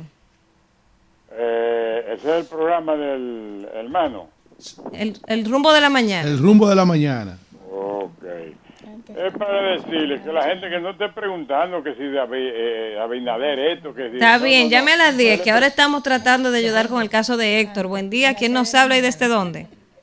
Buenos días, le hablo de aquí desde la descubierta. Adelante, ¿con cuánto lo anotamos aquí? Anóteme ahí con 2000. Que Dios le bendiga. Bueno. Sácame a ese de la descubierta. Bueno, vamos de a ver. Jessy, vamos a, a- a pasar balance a todo lo que hemos gestionado para, para Héctor, que hemos llegado, me parece que estamos con el 50% de las 50. metas, ¿verdad? Entonces, después descentraron más, entre los 2.000 con el León y 2.000. Ah, ok. Bueno, mire, entonces tenemos los de Alfredo 3000, Natividad 500, Ralph 500, Kimberly y Jason 10000, Anónimo 5000, más porque tiene Alessandra y, y el senador Iván Lorenzo 10000, Ey. el amigo de Jason desde Capotillo 10000, Anónimo 2000, el León 2000, esta llamada de ahora 2000 también, que- sí.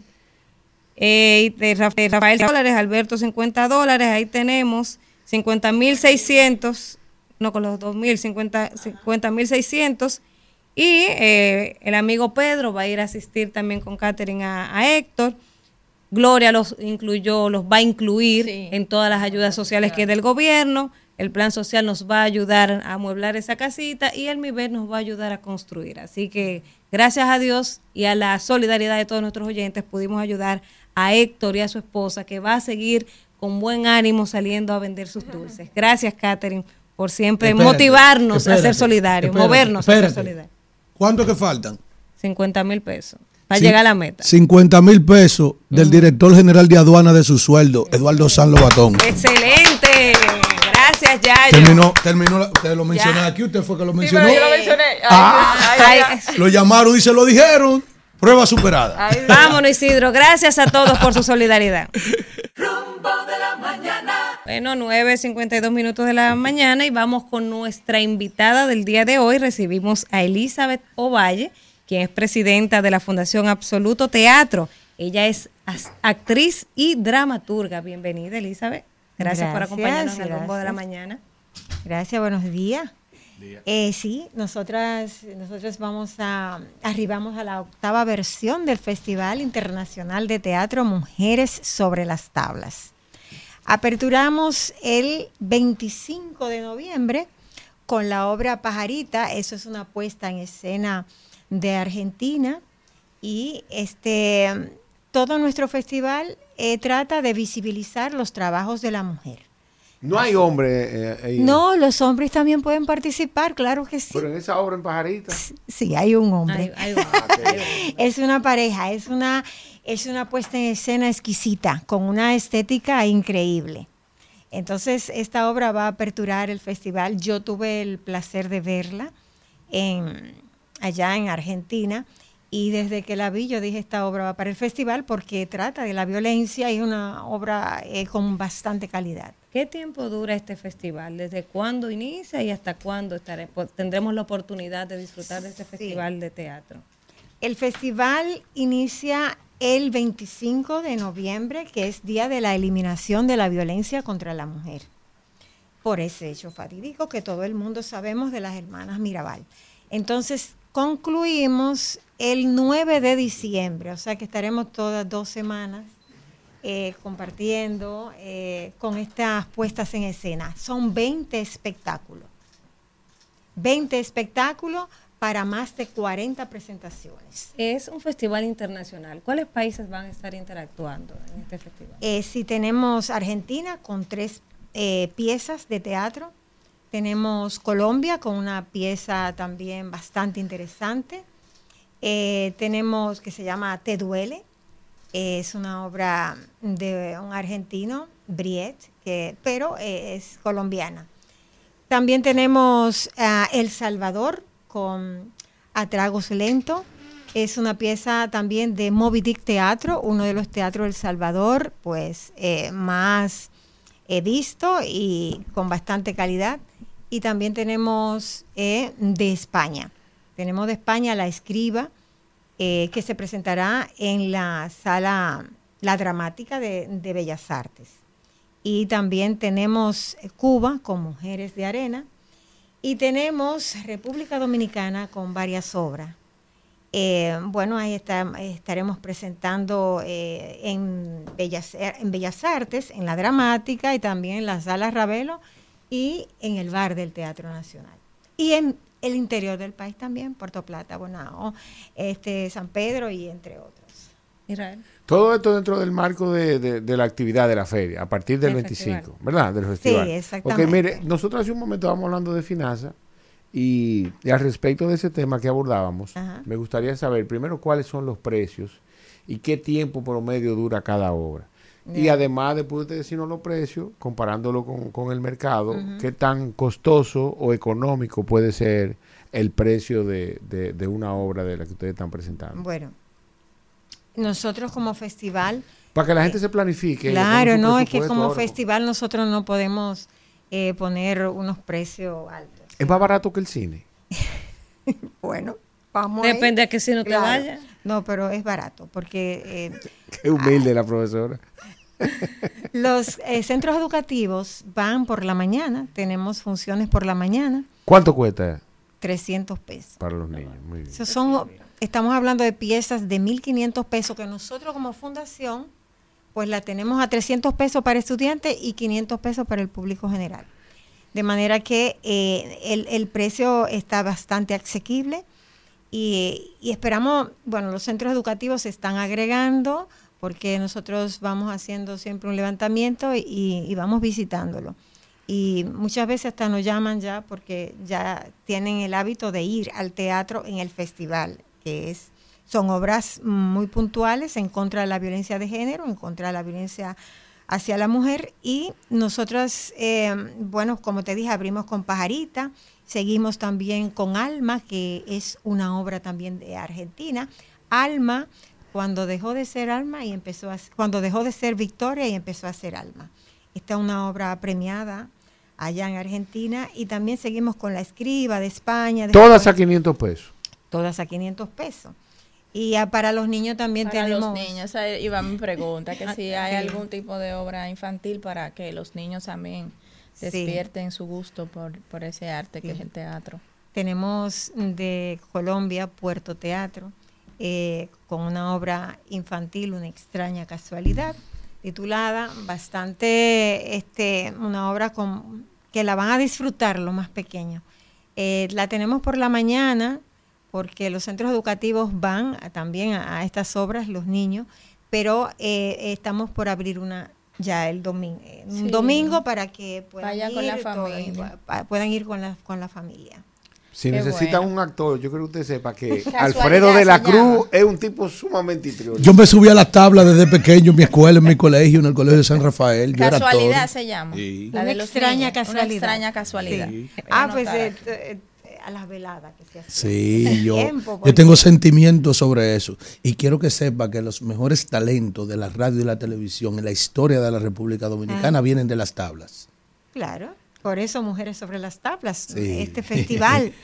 Un actor en el tremendo, que no excluimos los hombres, porque Eh. tratamos de unificar. Es para mujeres, pero incluye a los hombres. Sí. Incluye a los hombres. Ahora, el mayor componente tiene que ser de la mujer, Qué barbaridad. para que, bueno, se visibilicen los trabajos de la mujer. Y la igualdad, ¿dónde está ahí? Bueno, pues ahí está la eso invitación. mismo, para, para que seamos iguales. Porque la igualdad nada más de un lado. No. Yo voy a participar, me encantan las tablas.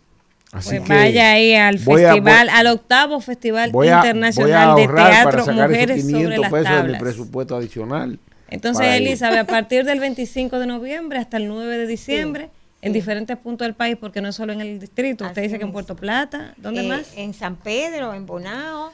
eh, ¿En Santiago? En Santiago toda- todavía, porque hubo mucho Y, teatro, y el, pero siempre de, de- el llevamos. Ministerio de Cultura la, está- ¿Los está- están la está- apoyando? Eh, sí, sí, nosotros somos una fundación. lo están patrocinando. Sí, bien. que, Están- sí, Apoyan- y nuestro mayor patrocinador, sí, nos apoyan, nos apoyan. Pero nuestro mayor patrocinador en e- este año es la UNESCO, que mediante al proyecto que enviamos de Creativa Caribbean, eh, fue escogido este festival por su trayectoria y por lo que eh, muestra este festival eh, en contra de la violencia. De manera que tenemos ahí un espaldarazo y un apoyo bueno. Excelente, pues muchísimas gracias eh, a Elizabeth Ovalle y desearle mucho éxito en las puestas en escena que estarán a partir del 25 de noviembre en las tablas en este octavo Festival Internacional de Teatro Mujeres sobre las tablas. Gracias, así es, Elizabeth. así en Huepa Ticket y en las boleterías Qué de los bien. teatros participantes. Qué bien. Gracias. Vamos al contacto.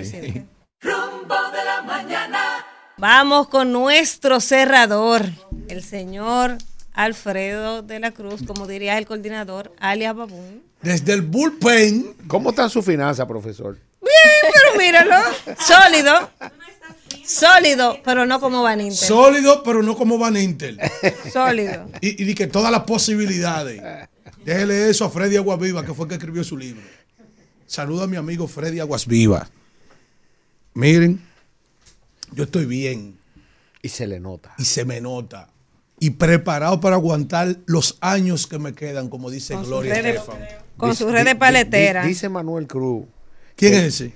Manuel Cruz, un, filósofo griego que trabajaba aquí, De los girasoles. de los girasoles, que dice que, que el bienestar no se puede esconder. profesor. Y la olla tampoco. Miren, señores, las hojas blancas siguen cayendo. Ay, Dios mío. Esa canción del grupo Nietzsche es que interpreta Jerry Riva. Las hojas blancas siguen cayendo. Ah, se cierra cada día el cerco a todas las organizaciones políticas que no han completado sus boletas. Las que han estado una sujeta a otra esperando que va a ser una o que va a ser otra. Ah, se ha suscitado un debate mucho más fuerte eh, que ha traído en la mañana de hoy a través de, lo comentamos más temprano, de esta entrevista que tuvo justamente aquí en la emisora Sol, en Sol no, aquí en la emisora Rumba, que es donde nosotros estamos, Eddie Olivares, ayer, que afirmó de que Carolina, que se, se reservó esa plaza, la, la alcaldía de Distrito Nacional, y que esta la iba a asumir. La gran disyuntiva que tienen ellos es la senaduría. Ellos hablaron de los números extraordinarios y exponenciales de Carolina, pero no así de los números extraordinarios y exponenciales de Farideh Raful. Yo he externado en varias ocasiones, en diversos comentarios, que la sociedad, los habitantes del Distrito Nacional de la República Dominicana, de su capital, están a la espera de esa decisión, porque en buen dominicano, cuando tú tenías un pleito dentro de la escuela con un compañerito, tú sabes lo que decían esos jovencitos, decían, nos vemos allá afuera. nos vemos allá afuera. Y ahora los habitantes del Distrito Nacional le están diciendo a Faride, nos vemos allá afuera. Y ha sido tan degradada su, su carrera y calidad política que en el día de hoy el Partido Revolucionario Moderno se encuentra como el malabarista del circo hermano Suárez o el trapecista que iba cruzando de un extremo a otro, caminando sobre una cuerda con un palo en la mano. Y vienen en una goma calibrando. A ver qué va a hacer la alianza si decide, si, si finalmente se concretiza eh, la alianza que tanto anhelan las bases de los dos principales partidos políticos de la oposición. Eso es casi un acuerdo entre las bases del Partido de la Liberación Dominicana y la base de la Fuerza del Pueblo, que quisiera que Omar Fernández sea el candidato a la senaduría por el Distrito Nacional de la Alianza, que no se ha definido todavía, y que Domingo Contreras también sea el candidato por la Alianza, por el Partido de la Liberación Dominicana, a la alcaldía del Distrito Nacional. Y están dejando todo hasta los últimos días de los plazos. Entonces, ni uno ni otro decide tomar una decisión. Todos están a la entonces está todo el mundo a la expectativa de qué se va a decidir en ese caso. Y en otras demarcaciones, hay mucha gente que, que ha perdido la fe. ¿De que van a desmontar Leoncito? Es que eso todavía no está definido. Hay mucha gente que ha perdido la fe porque entiende que sectores del Partido de la Liberación Dominicana, básicamente, son quienes están empujando en las alturas de ese partido. Se le atribuye a que la alianza no, no pase de lo acordado en el día de hoy. Que lo acordado en el día de hoy es el apoyo en, en muchas demarcaciones en lo municipal y lo que se estableció de que el que quede en tercero apoya al que quede segundo o primero para la candidatura presidencial. En el día de ayer hubo algo un poco asintomático para la gente, donde muchísima gente empezó a expresarse, porque justamente cuando están cayendo los días sobre los plazos, se elevaría la medida de coerción a la hermana del expresidente Danilo Medina, Magali Medina, que tenía todo este tiempo del gobierno, primero eh, con una prisión domiciliaria eh, que la tenía recluida a escasos metros en su casa, y a Fernando Rosa también, justamente ayer uno de Santiago, que no se ha definido en Santiago nada, que se está mirando la posibilidad si el PLD finalmente lleva o hacen la alianza y se puede establecer de que Víctor Fadul sea el candidato por la alcaldía, que ya sí está definida esa parte por el Partido de la Liberación Dominicana, pero no así se ha definido quién sería el candidato a senador entre Marino Collante o Demóstenes Martínez. Marino Collante por el Partido de la Liberación Dominicana y Demóstenes Martínez, quien fue diputado del Partido de la Liberación Dominicana antes de irse a la Fuerza del Pueblo, como representación de la Fuerza del Pueblo. Eso está aconteciendo ahí. Eso tiene a mucha gente un poquito ansioso.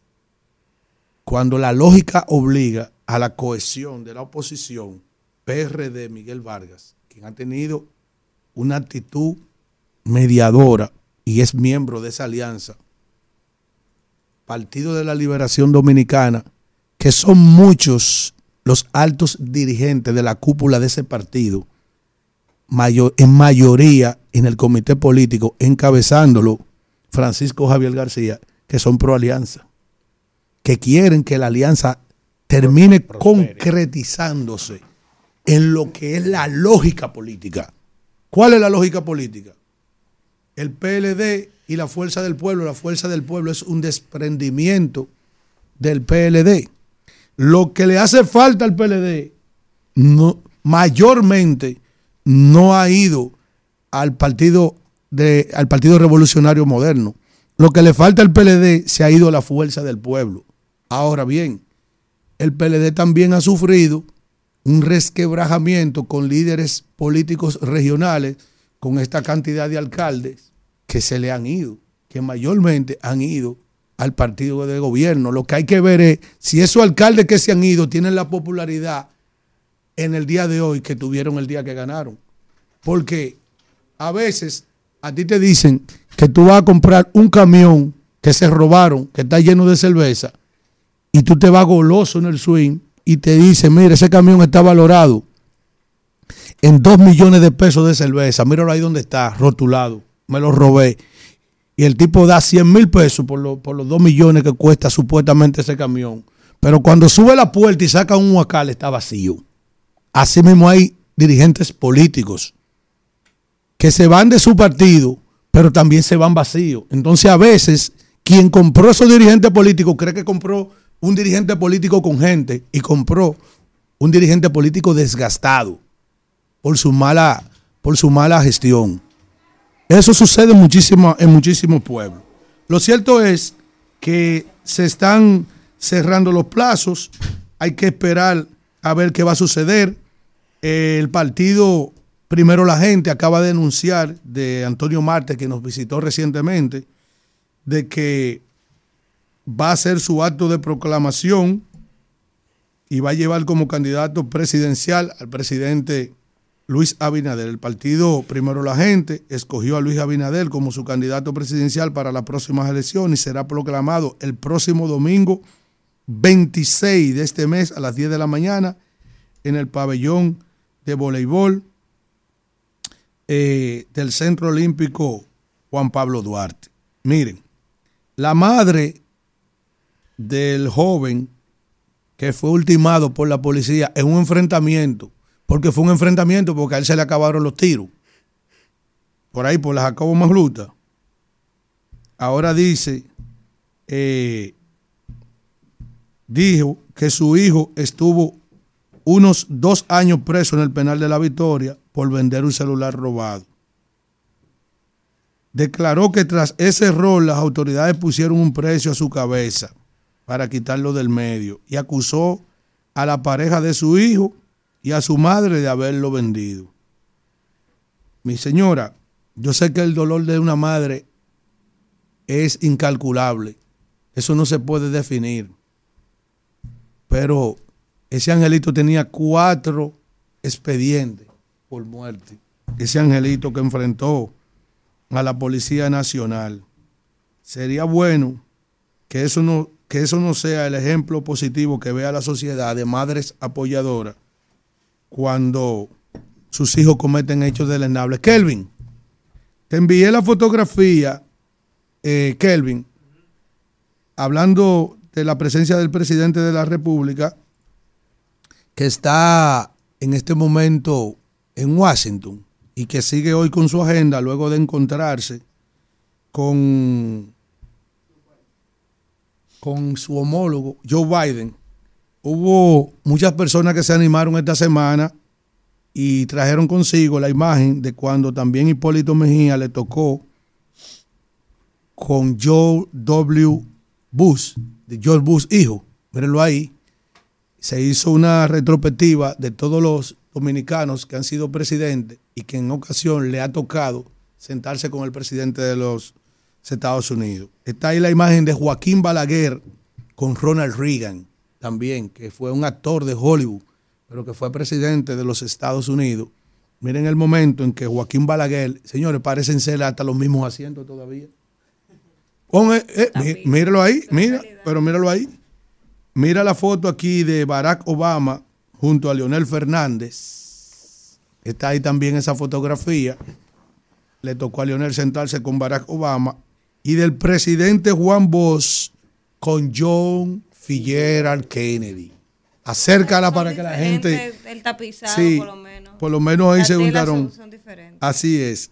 Entonces, culminamos con la fotografía del señor presidente actual de la República, Luis Rodolfo Abinader Corona, que en esta ocasión le tocó darse la mano con Joe Biden. Usted sabe que tienen en común esa fotografía y esos dos líderes políticos que están ahí sentados.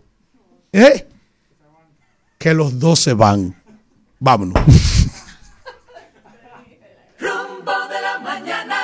Vamos con la materia prima de este espacio, la gente. Buen Déjeme- día. Déjeme pasar un anuncio. No, usted llega tarde y quiere estar pasando anuncios. Buen día. Pague, pase por administración y buenos pague el anuncio. Buen día. ¿Quién nos habla y desde dónde? Manuel Nova desde Jimaní. ¿De dónde? De Jimaní. Adelante, desde Jimaní. Ah, se fue Alfredo. Alfredo, yo le iba a decirle Fue a desaguar. que él tiene que felicitar también al gobierno con, con lo que le pasó con los policías, que le subió su sueldo. Él nada más busca lo, ma- lo malo del gobierno para apoyar. También él tiene que buscar lo bueno y felicitar. Se lo decimos. Gracias por su llamada. Buen día. ¿Quién nos habla y desde dónde? Buen día, buen día, rumba de la mañana. Habla Elian de Santo Domingo Este. Adelante. Eh, quiero primero darle un agradecimiento a Kimberly, esa hermosa persona que está ahí al lado de ustedes, ya que ha tomado carta en el asunto con el caso del dengue. Bella por fuera y por dentro. Pues Gracias, no, no- gracias, querido. Gracias. Muchas gracias. Buen día. ¿Quién nos habla y desde dónde? Dígame, compañero. Buen día, rumbo de la mañana. Isidro, ¿y qué es lo que le pasa a la llamada? Hola. Habla Ángela Baite de Astua. Hola, Ángela. Para decirle a Alfredo que lo siento mucho, pero Luis Abinadel son cuatro más con Dios. Gracias, Ángela. Coja ahí, compañero. Siéntese aguantar, que usted se para. Usted hace su comentario ahí y entonces se para y no quiere aguantar. Vamos. Buen día. ¿Quién nos Bueno. habla y desde dónde? Sí, buenos días, Carmela le habla. Adelante, Carmela. ¿De dónde? Sí, yo estoy hablando del cruce de Ocoa. Sí. Para decirle de acerca de la alianza. la Ah, di. alianza del la alianza de, del PLD y, el, y el, la FP, eso ha sido una alianza que no ha tenido éxito. La alianza buena son las alianzas de todos esos partidos minoritarios que van a favor de Abinadel, porque saben que Abinadel va a ganar. Gracias por su llamada. Buen día. ¿Quién nos habla y desde dónde? Farmacia Mella. Buenos días, rumbo de la mañana, Danira. Hola. Les habla Marta Pérez de Pedro Gran. Adelante, Marta. Danira, permíteme eh, exhortarle a los padres. Más, tem- eh, más temprano tú hablabas sobre el transporte escolar. Entonces, permíteme exhortarle a los padres que se informen sobre los autobuses y que usen el programa que ha implementado el gobierno, que ha sido para ayudar a los más necesitados. Y mira, por lo menos aquí te podría decir que los puntos de encuentro para esos niños están identificados. Por favor, que se informen y que lo utilicen, que eso fue una inversión que hizo el gobierno. Sí, yo decía también esta mañana y le hacía la sugerencia a Educación que deben hacer una campaña para que la gente conozca las paradas, que conozca la logística, porque cuando viene a ver no le están dando el uso correcto porque no saben. Yo no sabía que la guagua pasaban cada 20 minutos por las paradas. Entonces es necesario informar y educar a la población para que puedan hacer buen uso de este transporte. Buen día, ¿quién nos habla y desde dónde? Buenas tardes, buenos días, Tony Almonte desde Woonsocket, Rhode Island. Adelante. Sí, para decirle a Alfredo que, que se controla un poquito, que él dice que él es apolítico, pero que la mayoría atacando. Pero No, apartidista, no político. político no. Yo no soy de ningún partido, no soy de ningún partido, no estoy inscrito en ningún partido, ni me reúno en ningún partido. Pero abajo el gobierno y no tenemos miedo, ¿verdad? Pero quitarle esta peste de encima a este país. Buen día, ¿quién nos habla y desde dónde? Buen día, Miguel de Neiva. Adelante. Eh, para felicitar al señor presidente que ya nos fue a representar por ahí por los países. ¿Sí? Sí, así agradecerle también que ha levantado una jornada por aquí, por, por la zona, sobre... eh, Perdón, yo le cerré sin querer. Buen Perdón. día, rumbo a la mañana. le Buen día, ¿quién les habla y quién me- nos habla y desde dónde? Es- más arbitraria que. la Cuava de Pedro Brán. ¿Quién nos habla y desde dónde? No, le la cerré sin querer. Alfredo, la oposición aquí la tenemos bien cogida. Está cogido usted, está cogido el agua y la oposición también. Coño, me tienen Gracias cogido. por su llamada. Buen día, ¿quién nos habla y desde dónde? Qué barbaridad. Mira, soy yo otra vez, Alfredito. Señor. Lo único, que esos dos que esos presidentes tienen en común es que tienen cuatro años más en los bolsillos. Coge ahí. Muy bien. Gracias, Mi Rafael. pueblo norteamericano no va a reelegir a Biden. Buen día, ¿quién nos habla y desde dónde? Aerolcide Cueto de los Praditos. Adelante. El príncipe de Galilea, déjeme decirle algo. Lo que pasa es que los candidatos de, de la oposición, Leonel Fernández, Abel Martínez, no tienen propuesta hacia el país. Simplemente se basan en hablar mal del gobierno. Y tienen que traerle una propuesta a este país para, para ver por qué tenemos que votar por ellos. Porque simplemente yo quiero ser presidente y ya yo tengo que votar por ti, que traigan propuestas y dejen de hablar mal de Luis Abinader. Eso Muchas es gracias. correcto. Gracias por su llamada. Buen día, rumbo de la mañana. En primera y segunda Muy lectura. buenos días, buenos días, querida Danmira. Buen día, mi amigo el Kraken. El Kraken de Pedernales. Me siento de orgullo que ya reconocen mi voz. Claro. Sí. Kraken, venga para la ciudad y traiga su Danira. pecadito de para allá. Claro, hoy te ves bien hermosa, Danmira, Kimberly. Gracias. Por cierto, Kraken, ¿Juancho está antes o después de llegar a No te Pedernales? metas, usted no sabe de Pedernales. ¿Usted ha ido a Pedernales? ¿Qué usted sabe de Pedernales? ¿Eh? Se ven bien hoy, Alfredo, Israel también, no se quedan atrás. Kraken. No te dejes provocar, Que Kraken. si Juancho y Oviedo están antes o, de lleg- antes o después de llegar a Pedernales. Dígame. Que si Juancho o Oviedo está antes de, o después de llegar a Pedernales. Antes. Sí, señor. Aprobado, antes. ¿Qué tú crees? ¿Qué, qué tú crees? ¿Con quién que tú te crees que tú estás hablando? Adelante, ¿Hay Kraken. algún problema? No, él dudando ahí. Ok. Adelante, Kraken. Estos inquisidores de la comunicación, hogar, aquí fusiladores de la moral, conspiradores.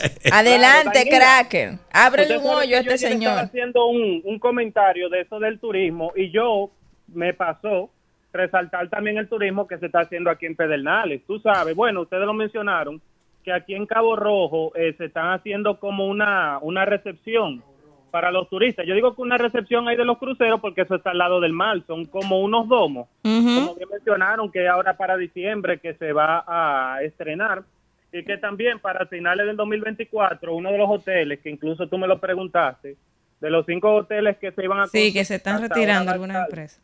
Ajá, solamente va a estar Ibero Estal porque se retiraron eh, Río, Barceló y otros más, pero el de Ibero Estal se va a estrenar ahora para finales del 2024 y que si en este año se tomaron 10 millones de turistas, para el 2025 se van a tomar 20, porque realmente Abinadel, Luis Abinadel está fajado con el turismo. Gracias, Kraken. Buen día. ¿Quién nos habla y desde dónde?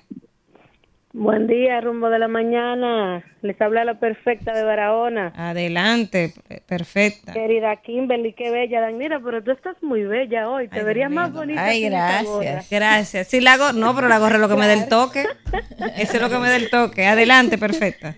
Dan, mira, un comentario. Sabes que yo estuve analizando las redes sociales y vi que nuestro presidente estuvo reunido con el señor Biden. Y me siento muy orgullosa porque al fin tenemos una representación dominicana que ha llegado intencionalmente a llevar la voz de un dominicano. Y sabemos y estamos confiados que todas esas decisiones que se tomen en esa reunión van a ser a favor de nuestro país y reconociendo que Barahona va a seguir progresando. Así que... Así es, gracias. Buen día. ¿Quién nos habla y desde dónde? Oye, Daniel, es Eh. día nuevamente.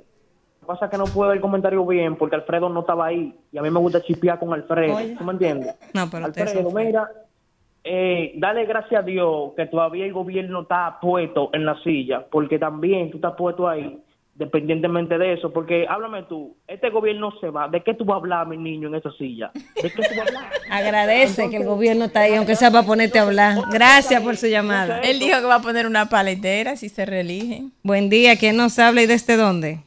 Buenos días, Paola Brito desde Santo Domingo. Adelante, Paola.